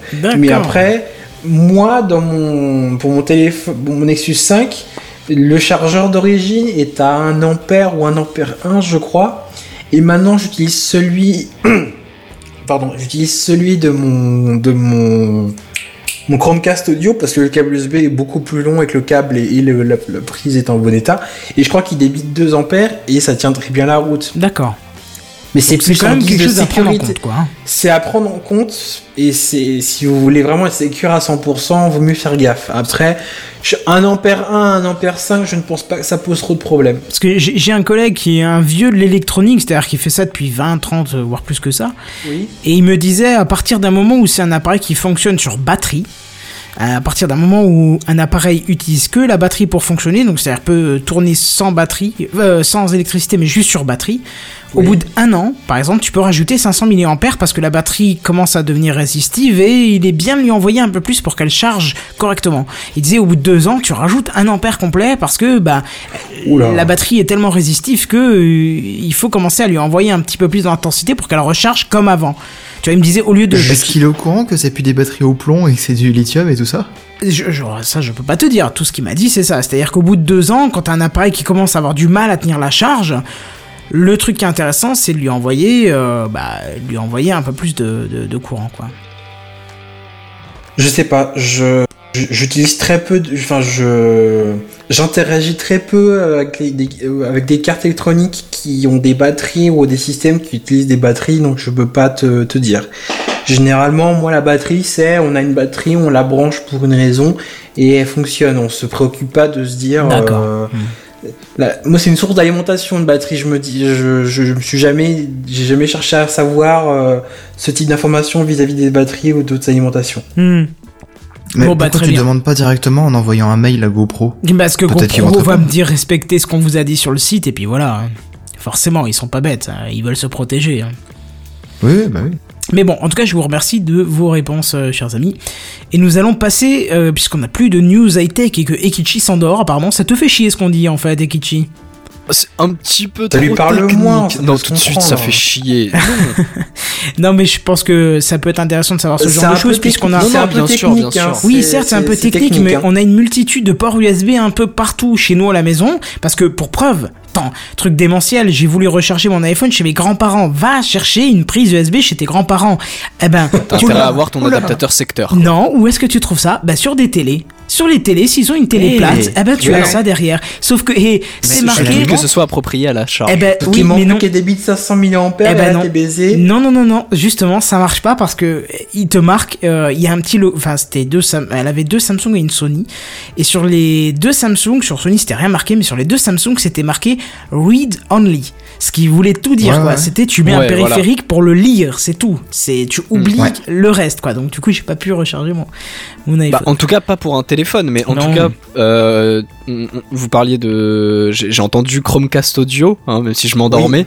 Euh, après, voilà, une, une télé va pouvoir quand même, même avec, je pense, du read-only, euh, fournir, fournir assez d'alimentation pour une Chromecast. Oui, Moi, je sais ça que dépend. sur ma télé Samsung, en l'occurrence, Ça dépend parce que la télé peut, se, peut détecter que ce n'est pas un appareil qui est uniquement qui Ouais. est, euh, une clé USB et couper l'alimentation du port USB.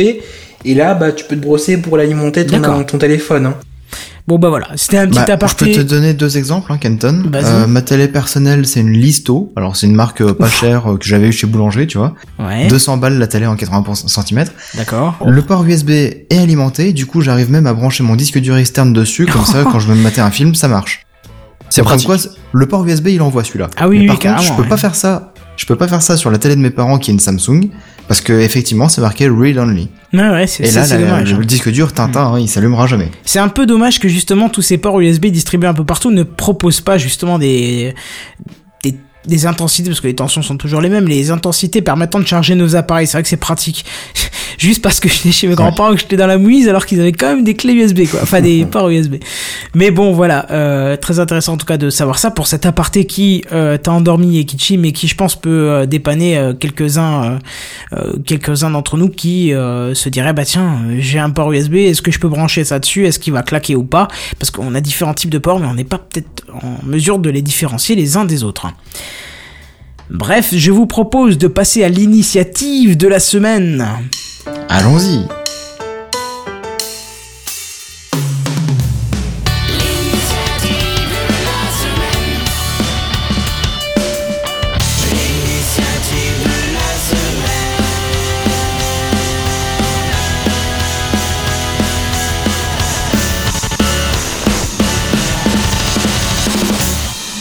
Vous avez en fond de live justement une belle vue de la fenêtre de mon bureau. Et pourquoi je vous montre une fenêtre de mon bureau? Parce que je vous en ai déjà parlé dans l'Unaps. Moi j'aime beaucoup utiliser une application de retouche, de retouche photo qui s'appelle Snapseed, euh, qui a Oui. été racheté et enrichi par Google puisqu'il vous propose une solution plutôt complète de filtres et de possibilités de retouche de couleurs, enfin tout ça pour vos photos. Et en plus c'est gratuit. Donc pourquoi s'en priver c'est très simple aussi d'utiliser. c'est ça. Pour moi, c'est l'application ultime. Depuis que j'ai Snapseed, j'ai pratiquement tout désinstallé. Euh, le seul truc qui est fait pas, c'est rajouter des petits, euh, des indications par-dessus. Ou j'ai encore regardé Sketch qui permet de, brouiller certaines euh, parties de la photo si on en a besoin. J'ai pas encore trouvé ça sur Snapseed. J'ai peut-être mal cherché, mais bref. En tout cas, c'est gratuit, ça marche c'est nickel. Et justement, dans cette application. Euh, les filtres et les différents outils de retouche sont issus de la Nick Collection. C'est une collection qui était euh, aussi disponible pour Photoshop, Lightroom et encore Aperture pour une somme qui était quand même assez violente puisqu'on vous la trouviez pour 150 dollars pour euh, 7 plugins. Bon, il y a quand même de quoi faire. Hein.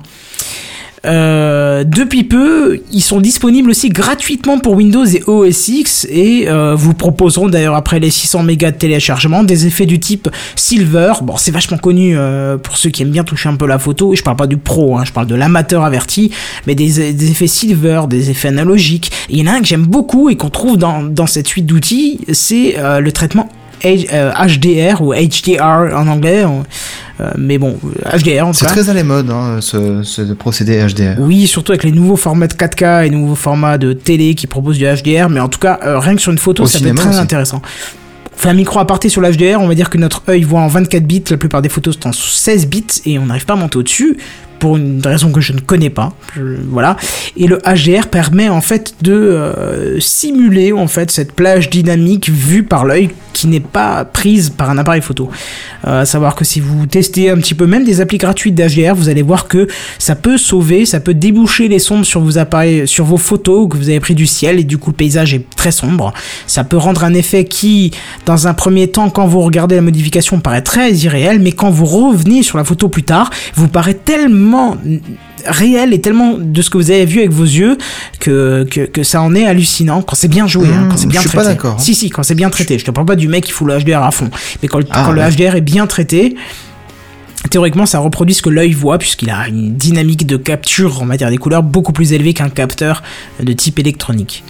Ah, on a des bons capteurs photo hein, C'est dans ça. notre tête. Et Bref, puis surtout la HDR est, est maintenant présente dans la plupart des, des applications natives des, des téléphones, hein, Oui. que ce soit sur Oui, Android aussi, ou oui. iOS, tu as un mode HDR Ouais, de mais base. Celle d'iOS est très très très légère, ils auraient pu le pousser un Oui, peu plus. oui. Certes, ça débouche un petit peu les ombres, c'est une aide non négligeable, mais je t'avouerai qu'il faut de toute façon repasser si tu veux récupérer Oui, quelque chose. et à- Tu, tu repasses sur Voilà. une application. Tu repasses sur une application. Mais après, Ah, tu vois, c'est exactement pareil sur le OnePlus.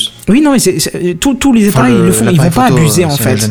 Oui, mais justement, c'est bien de pas abuser. C'est vraiment Ouais. le HDR de base, ça te reproduit la dynamique que tu as pour l'œil, ça va pas plus loin. Après, c'est vrai que quand tu cherches un peu à dynamiser une photo, on en avait parlé en plus, Seven, euh, sur Slack en privé, je crois, Oui. ou en public, mais euh, en tout cas, on avait échangé d'autres petites photos euh, qu'on avait récupérées avec le HDR qui était trop sombre et franchement, ça allait.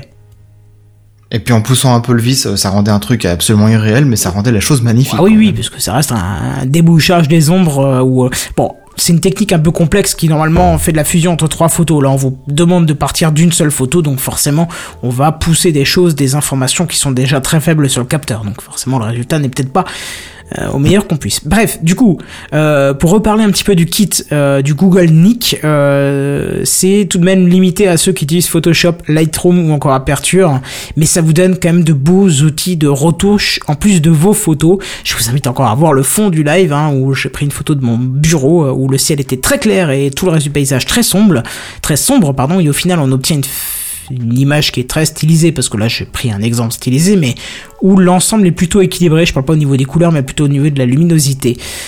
Euh, Bon bref, si vous souhaitez le télécharger, il vous suffira de chercher euh, NIK Collection, hein, pour Nick Collection c'est NIK, euh, ou de récupérer le lien dans la description de l'épisode, je vous le mettrai dedans. Euh, pour en avoir testé un ou deux pour l'instant, donc j'ai testé Silver je crois, attends, non, Analog, celui qu'on voit en fond, et HDR. On retrouve vraiment ce qu'on avait déjà sur Snapseed, hein, donc l'application mobile, là c'est intéressant de la retrouver sur PC ou sur, Mac. C'est vraiment vraiment bien foutu. Vous avez des euh, comment des presets qui sont bien pensés. Euh, vous pouvez tout bien sûr euh, désengager et faire à la main. Je sais pas comment on appelle ça. Bref, vous pouvez tout faire à la main aussi si vous avez en avez envie. Bon, petit bémol tout de même, c'est que depuis que la société Nick Software a été rachetée par Google, eh ben, Google a annoncé ne plus continuer le développement pour ordinateur, mais se concentrer sur la création d'outils mobiles. Eh ben, D'où le fait de la proposer gratuitement. Donc vous ne vous attendez pas à de futures mises à jour. c'est un petit peu comme les outils de Picasa, hein, le développement a été donné, abandonné au courant du mois de mars. Vous n'aurez aucune mise à jour, c'est à prendre comme c'est. Et euh, voilà, moi je vous invite vraiment, si vous avez un des trois logiciels, donc Photoshop, Lightroom ou encore Aperture, de vous prendre ça. Euh, certes 600 mégas et ça prend euh, près d'un giga quand c'est installé je crois, mais ça vaut vraiment le coup si vous faites un petit peu de photos de temps en temps, des paysages, des machins, et que vous voulez les conserver. Hein, euh, enfin, que vous voulez les conserver, que vous voulez les conserver et surtout les pimper un petit peu, donc je trouve ça un peu euh, sympathique. Ça vous intéresse, dites-moi ou pas? Bah carrément. Ça peut Carrément, être vraiment ouais. pratique, ouais. Qui utilise Que- un logiciel de type pas. Photoshop, euh, Lightroom ou encore Aperture? Euh, bah j'utilise Lightroom, carrément. Lightroom, ouais, c'est un bon logiciel. Déjà de base, il y a des super presets, euh, Ouais, j'adore. hein. Ouais, moi j'ai Aperture sur le Mac. Il est pas facile à gérer aussi, Lightroom. Hein.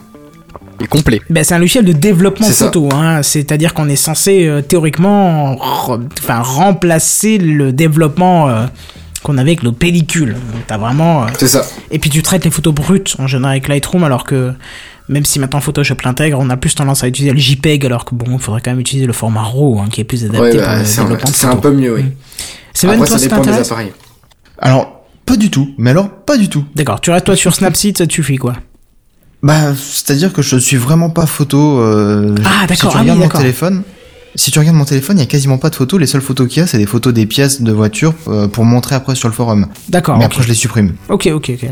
Non, moi j'ai des milliers de milliers de photos. euh, dès, dès qu'il y a moyen, je prends des photos, coucher de soleil, lever Ah de ouais, soleil. euh, non, euh, moi mes meilleurs appareils photo c'est mes yeux et euh, ma mémoire est plutôt bonne pour les paysages et tout ça. Ouais, mais même des fois, tu aimes les partager, justement, ça peut être intéressant. Enfin, du coup, si vous avez Ouais, des ouais. Instagram ou des choses comme ça, n'hésitez pas à en parler, puisque c'est assez sympa. Pixelmator est, est sympa aussi, effectivement, comme dit Yannick Doc, Pixelmator, Pixelmator est, est- est très sympa, mais je m'en suis séparé pour euh, passer à...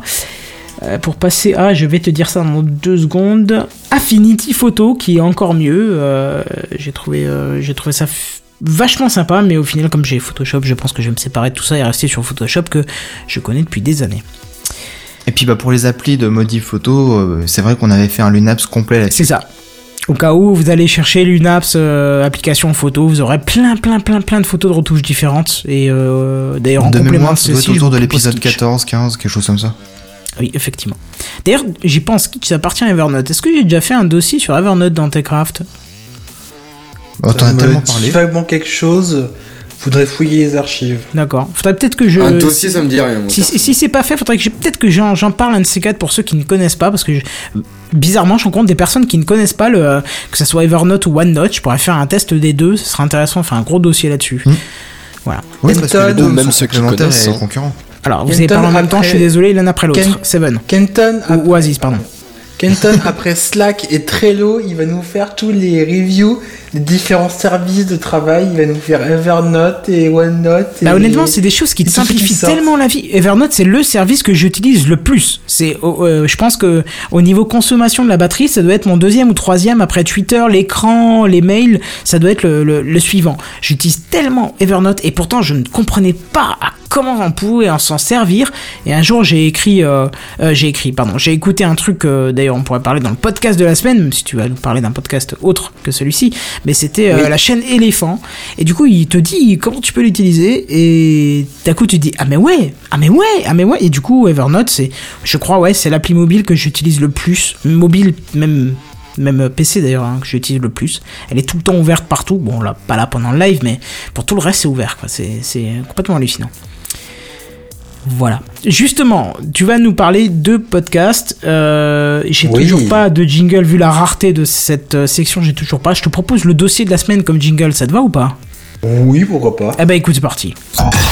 Tu as entendu le dernier truc là? Tu as vu l'iPad qui est sorti la dernière fois? C'est le dossier de la semaine. C'est le dossier de la semaine. C'est le dossier de la semaine. C'est le dossier de la semaine, mes amis. Ah, ça c'est moderne. Ça, c'est moderne. Et je vais vous présenter un petit podcast qui parlera sans doute beaucoup à, à Caldine. Ouais, il va parler de mon Euh, boulot encore. c'est exactement ça.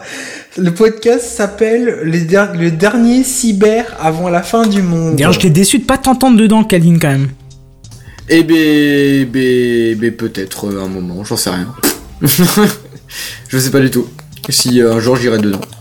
D'accord, il y en a un qui a un portable qui fait pipi pipi pipi pipi, c'est. Ah, excusez-moi, c'est moi. C'était quel Putain, deal en ouais. 2016, je savais pas que ça existait encore ce truc. Alors, j'ai un portable euh, vraiment naze, alors c'est peut-être pour ça. hein. Ah, donc tu as encore le dernier Nokia en. en- Ouais, le 3310. D'accord, c'est ce que je pensais.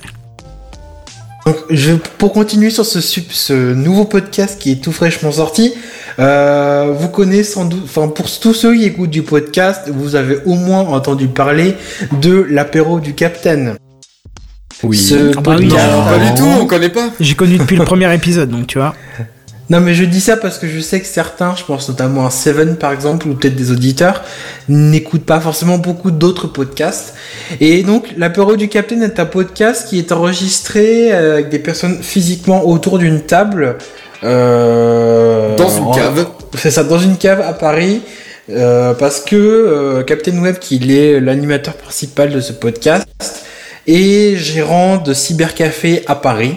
Oui, Est-ce que ça reste résonne pas. chez toi dans la patron. cave Et le patron de Caldine, justement. Et Oasis. en oui. Est-ce que ça résonne autant de chez toi dans la cave Non, non, par contre, Non, on, non, on non, entend non, plus non, les raisonnements de bouteilles par contre. Vas-y, je pense cave. que tu peux te rapprocher un petit peu. Tu as dû t'éloigner un peu parce que là, Ah, tu, bah, tu résonnes désolé. beaucoup plus qu'avant. Donc, euh. Il a pris ses aises. C'est bien possible. Il a Mais pris ses du 16, 1664. Pardon, c'est collé avec le. Non, pardon, c'était juste que. Voilà, ok. Non.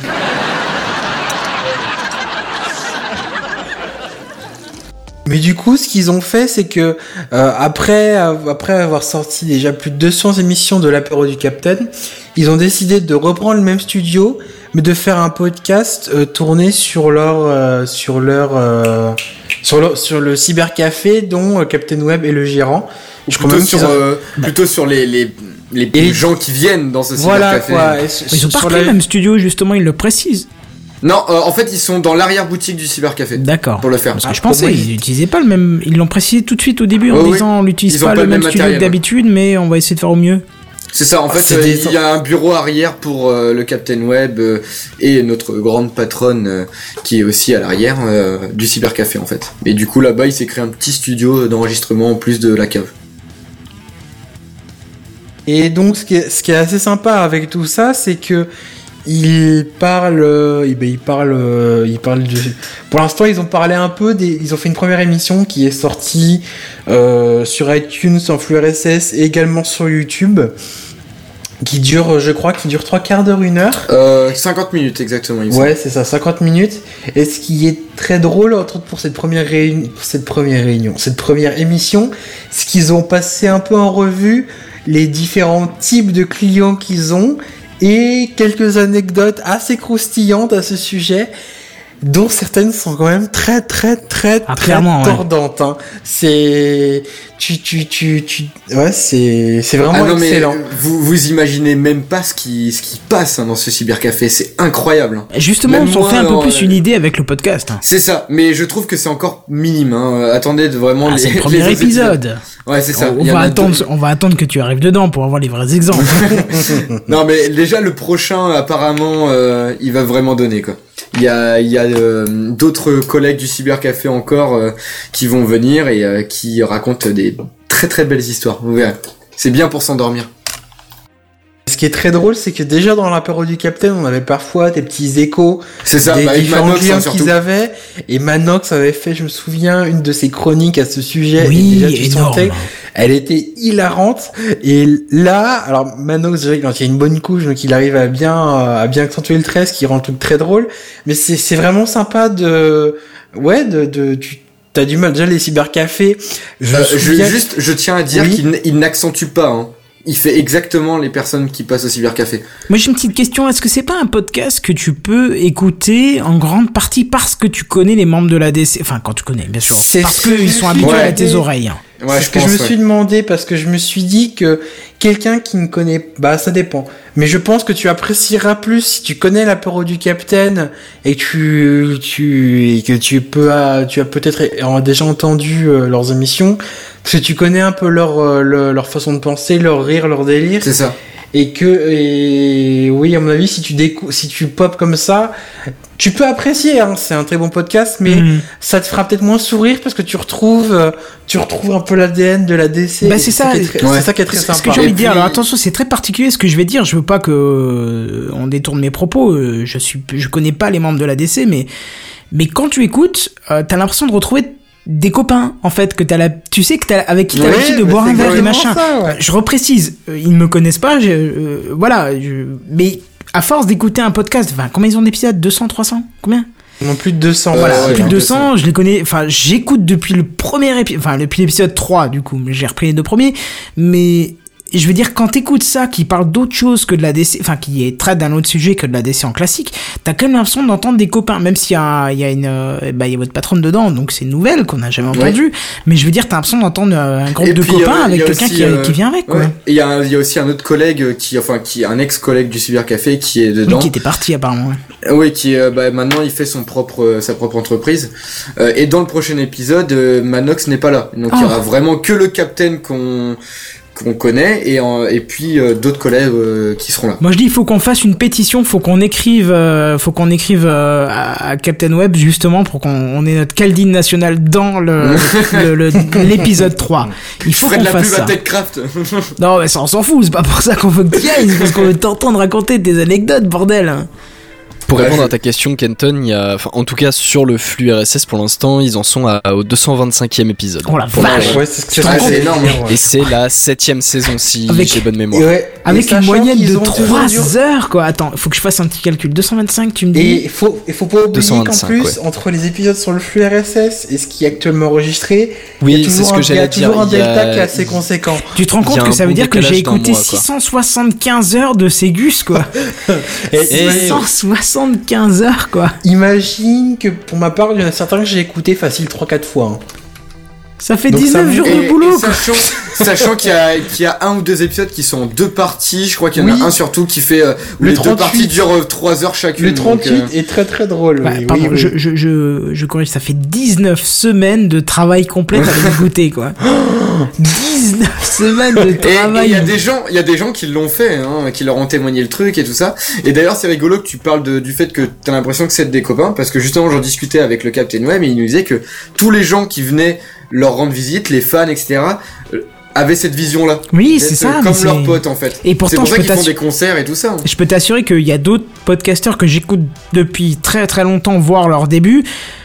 J'ai pas l'impression que c'est mes copains, mais pourtant euh, là t'as as cette impression de sympathie. Bon, je pense que c'est- c'est propre à l'ADC aussi, tu vois. Je veux dire, Ah oui, eh, complètement. franchement, au niveau podcast, j'ai pas acheté, j'ai pas acheté beaucoup de t-shirts. J'en ai acheté deux. J'ai acheté euh, le Walter Weekly Show et j'ai acheté euh, la période du Captain avec le, tu sais, la bouteille de bière et le truc dedans, quoi. Ouais, le classique. Non, non, non, mais Ekichi, par rapport à qui tu cites, on va pas le citer, mais euh, il y en a carrément d'autres. Il y en a carrément une dizaine d'autres. Oui, hein. oui, non, mais après, forcément, le, le côté bah, apéro euh, du Captain, bon, euh, après, est-ce que c'est le fait que ça boive pendant l'émission ou pas Je ne sais pas. Mais oui, c'est vrai qu'il y a un côté euh, très informel que qu'on retrouve, enfin, qui, qui est vraiment spécifique Voilà, euh, ça. à la DC. Hein. c'est moins guindé, j'ai moins l'impression d'avoir un balai dans Oui. le cul quand je les écoute. On va dire les choses comme elles sont. Non, non, non, mais on va Oui. dire les choses comme Non, elles sont. C'est vrai, c'est un Tu- peu ça, ouais. Tu- Tu te sens plus proche d'eux que de machin, que de ceux qui prennent des gants et nanana. nanana. Et c'était Oui, un et petit peu l'idée que je voulais pour Techcraft, c'est-à-dire qu'on fasse euh, euh, de la news, peut-être un peu de jeu, peut-être un peu de trucs délirants, mais toujours dans une ambiance décontractée et pas. euh, oui, alors il faut allons pas que ce parler soit des le JT, Amazon, euh, des actions Bon, je Amazon, pense- je pense pas que- 10%, euh. Je pense pas que ça le soit pour Techcraft en tout cas. Bah non, justement, c'était euh, bah non, c'était la volonté. Je pense que justement Bah la oui. composante euh, fun, donc un petit peu euh, libérée, ça, ça, enfin, ça passe quoi. Sinon, on serait peut-être Ouais, plus je là. pense quoi. que je pense que déjà ça se voit effectivement sur la longueur et ça se voit aussi sur le fait que sur le Slack, on discute beaucoup avec Randall, avec Zafeu, avec tout le monde. Une bande de potes finalement. Voilà, ouais, c'est ça. et puis même, même sans ça, enfin, c'est c'est vrai que moi qui suis à la base, euh, avant, des, avant de venir du coup pour, sur le podcast, euh, qui suis un auditeur, c'est vrai que voilà, je suis, je suis, moi j'écoute beaucoup de podcasts dans les transports du coup, et c'est vrai que c'est que ce soit l'ADC ou Techcraft, ça va être des podcasts où effectivement je vais, je vais être là, moi je vais avoir mon petit avis, je vais limite avoir envie de d'intervenir directement pendant l'émission, bon, ce qui est un peu Et c'est pour ça qu'on fait le live. Et c'est pour ça qu'on fait le live, effectivement. Mais, mais oui, on retrouve cette chose-là avec la DC. Et il y a d'autres podcasts que j'écoute que j'apprécie tout autant, mais pas du tout de la même manière. Enfin, je me vois pas, euh, je sais pas, je me vois pas euh, me retrouver à avoir envie de, de venir ramener ma poire pendant un geeking, que par exemple. Ah, je, je, je sais pas, je regarde plus depuis longtemps. Donc, euh.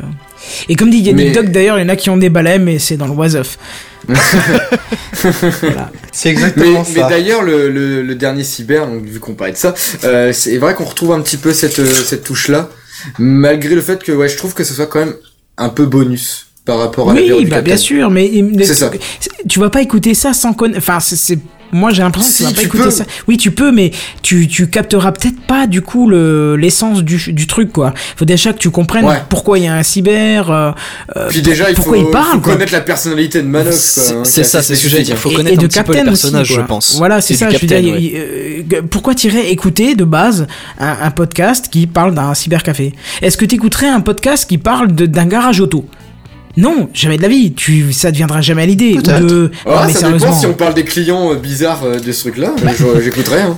Voilà, mais du coup, tu. S'ils en ont des aussi bizarres que nous. Là, Bah, ça après, fait, ça ça va, fait comme être, ça va être 225 les épisodes. animateurs. Oui, voilà, ça fait 225 épisodes que tu entends parler de, de ce cybercafé, et puis tu te dis, voilà quoi. Je veux Oui, dire, automatiquement. je ouais, ne savais pas que les cyber ça existait encore depuis 2010, et pourtant, la, la seule fois où j'ai été à Paris pour un week-end euh, où j'étais voir Walter, j'ai essayé de calculer à la seconde près si je pouvais sortir du train, aller au cyber à Lyon, enfin euh, à la gare de Lyon, et repartir euh, à l'heure de rendez-vous dans le bar où on avait rendez-vous.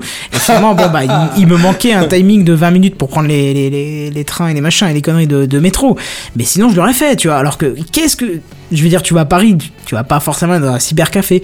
Ben pourtant, tu vois, là, t'as l'ambiance, t'as le truc, t'as- envie de les voir, quoi. C'est cool. Ah oui, ça c'est clair. Mais par contre, t'as pas trop envie d'aller au cybercafé, quoi, du coup. Bah si, du coup, pour voir un petit peu, Oh, euh, pour dire ouais, bonjour enfin, à, à ceux qui sont dedans, pas- quoi. Ouais, bah t'as pas trop envie de- de- de- d'arriver au même moment que certains clients dont ils parlent, quoi. Oui, c'est ça. Ah Alors oui, Yannick non, Doc, comme ça, oui. Ju- Juste pour préciser, parce que de- on, va faire un petit aparté, euh, pour nous rejoindre sur Slack, il faut que tu envoies un mail effectivement à techcraft.podcast.fr et je t'enverrai une invitation. Alors à savoir que l'invitation, il en faut généralement deux ou trois pour que ça passe. Je sais pas pourquoi. Slack a des problèmes pour envoyer Ah des bon? mails. Ouais, non, c'est toutes les personnes que j'ai invitées, il a fallu au moins deux ou trois trois mails d'invitation pour que ça passe. Donc euh, J'ai Ah, jamais eu ce souci. c'est bizarre, j'en ai qu'un seul, euh, bah qu'est-ce que tu veux que je... Oui, pour vous, oui, mais pour tous ceux qui étaient euh, en dehors, euh, c'est Ah mais voilà, c'est le plan privé, c'est pour Je ça. sais, je sais pas, non, mais tu, peux demander au dernier, hein. Ça a été, euh, à chaque fois, c'est, t'as bien eu l'invitation? Non, j'ai rien reçu. Je dis, t'as regardé dans tes spams et machin. J'ai dû renvoyer, euh, l'invitation. Bon, ben voilà. Mais au pire, tu, tu la transfères et du coup tu la récupères dans le corps du texte ci-dessous et puis voilà, non? Non, c'est Je sais pas pas. si tu C'est, pas non, mais c'est juste que tu, Non, tu es non, obligé d'inviter par rapport à l'interface Slack et c'est Slack qui Tu passes par l'interface Slack, c'était pas, euh, c'est pas un lien que, que Slack te donne et que tu envoies toi-même par mail en fait. Voilà, c'est Slack qui invite, Ouais. quoi. Donc tu peux Ouais, rien je veux faire. dire, par exemple, nous on récupère euh, l'invitation que tu nous as envoyée et on lui transfère, par exemple. Non, c'est un lien qui Non, est ça généré marche en pas, c'est fonction un- de ton lien par adresse, personne. euh, etc. Ah merde. Eh ben oui. Ce serait trop simple. J'essayais de griller le système pour que ça marche, quoi. Mais non, ça marche pas comme ça. Et non.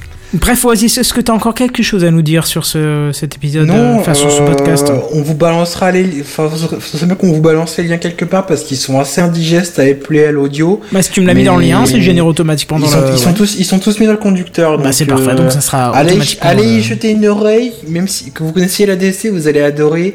Autrement, vous allez découvrir et qui plus est découvrir après l'apéro du Capitaine et autres.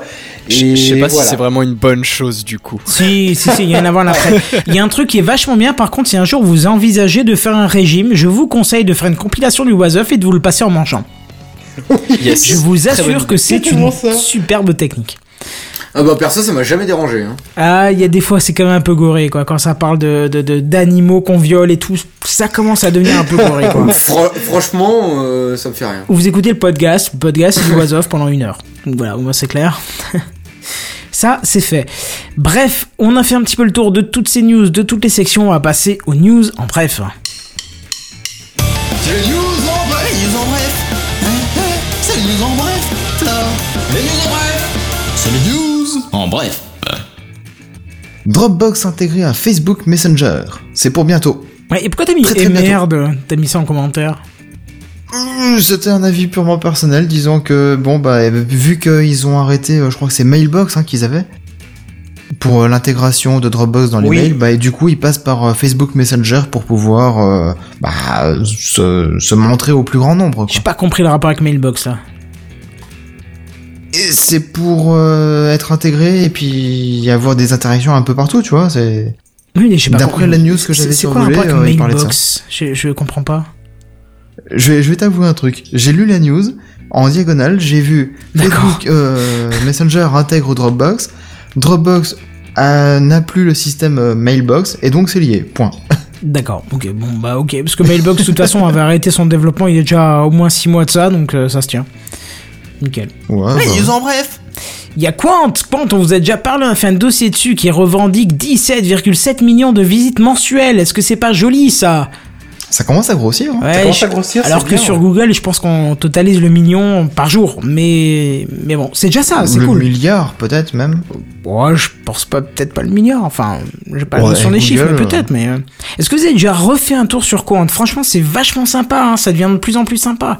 Bon, sauf que quand Jamais on tape, alors Quant, euh, je sais qu'une fois vous avez écouté, enfin l'équipe de Quant avait écouté une fois un épisode, l'épisode dont on a fait le dossier. Je sais pas comment ils ont su, mais ils ont écouté. C'est très gentil. Voilà. Les métadonnées à cause de Google, mal. Sûrement peut-être. Si vous écoutez cet épisode, je vous demanderai de bien vouloir intervenir parce que quand on tape Techcraft sur Quant, on ne nous propose pas dans les premières réponses. Ce n'est pas normal. Ah ouais, c'est triste. C'est ça. Non, non, mais je plaisante. Même, je crois que même Google ne le propose pas en premier parce qu'il y a une marque euh, ca- canadienne qui propose du bois, je crois. Et, euh, Euh, de- non, il y a une marque de Audio, et, audio vidéo. et vidéo. Ouais, voilà. C'est quoi ces, ces, ces cons là Qu'est-ce que vous foutez là? Et au Techcraft, il y en a qu'un, c'est nous. Non, non, effectivement, il était déjà présent avant nous et puis voilà. Mais euh, après, euh, si vous tapez Techcraft Podcast, qu'est-ce que ça va nous donner? Je sais que voilà, Google nous donne nous, mais par contre Quant euh, nous, nous donnait euh, un autre podcast qui s'appelle comme ça, que j'ai découvert malheureusement après. Je vais vous dire ça tout de suite. Euh, Il est au Québec ou au Canada, je crois. Ouais, ce c'est techcraftnation.com. Oui, non, attends, Techcraft euh, podcast. Non, non, c'est euh, c'est le- un Ah, podcast de, de Baker D, je crois. Oui, Techcraft. Ah oui, t'as raison. Non, il s'appelait Techcraft podcast normalement. Oui, avec D. Ouais, ah, ils ont, ils ont, alors, ils ont changé de nom parce qu'avant c'était juste Techcraft podcast. Ils ont peut-être dû changer de nom, je sais pas, mais c'était avec, euh, avec euh, Benoît Curdy euh, qui, qui fait Niptech. Et euh, Ah mince, ça veut dire qu'on leur a piqué le nom Écoute, pourtant j'ai fait une tonne de recherches avant de choisir ce nom. Ça avait l'air d'être bien peinard, bien tranquille, et à partir du moment où j'ai choisi ça, j'ai trouvé plein d'autres trucs. Comme quoi le hasard, hein. Mais toujours est-il que, euh, Quant, si vous voulez bien faire un truc pour nous, mettez-nous en premier, quoi. Faites-les sympas, quoi. Parce que quand tu tapes euh, Techcraft Podcast, le deuxième lien, c'est Gamecraft, quoi. Il faut peut-être euh, faire un petit truc. Ça veut dire que ça marche pas trop trop bien, votre moteur de recherche. Si vous voulez battre Google avec euh, votre éthique euh, pure et noble, il serait peut-être temps de voir un peu le truc. Mais voilà. Mais maintenant, on a le logo. Ça, c'est déjà sympa. Et quand on tape juste Techcraft, on n'a pas de, du tout de logo. On a même des trucs Minecraft qui n'ont rien à voir avec nous. C'est dommage. C'est dommage. Il y a des Ouais, choses à même faire. dans quoi. Google, hein. Même dans Google, si tu tapes juste Techcraft, tu trouves euh, plein de choses en rapport avec euh, Minecraft et puis tu trouves aussi euh, des Nike. Oui, des Nike qui s'appellent Techcraft avant. Je vois pas l'intérêt d'appeler Ouais. une paire de pompes Techcraft, mais bon, pourquoi pas. Je, je- voilà. Moi non plus. Juste en tapant Techcraft, on est quand même troisième du coup. hein. Oui, oui, c'est pas mal hein, pour, euh, pour un podcast. Euh, c'est- pas un premier. euh, Non, non, Mais pas c'est un début. Gamecraft, on était premier, mais parce qu'il y avait personne d'autre sur la brèche. Mais bon, Oui. là, Techcraft, tu te doutes qu'il y a plein de gens euh, là-dessus. Mais bref, c'est pas très grave. Est-ce que quelqu'un a une autre news en bref? Non. Non. Bon, bah voilà, très Ce bien. sont des news en bref très brèves. C'est ça, donc ça. on va passer à la conclusion. J'ai toujours pas de jingle pour la conclusion, mais c'est pas très très grave. Où nous retrouver Euh, Quelqu'un veut nous dire ça ou pas? Bah, on Eh peut nous retrouver entre autres sur euh, techcraft.fr pour commencer. Exactement, exactement.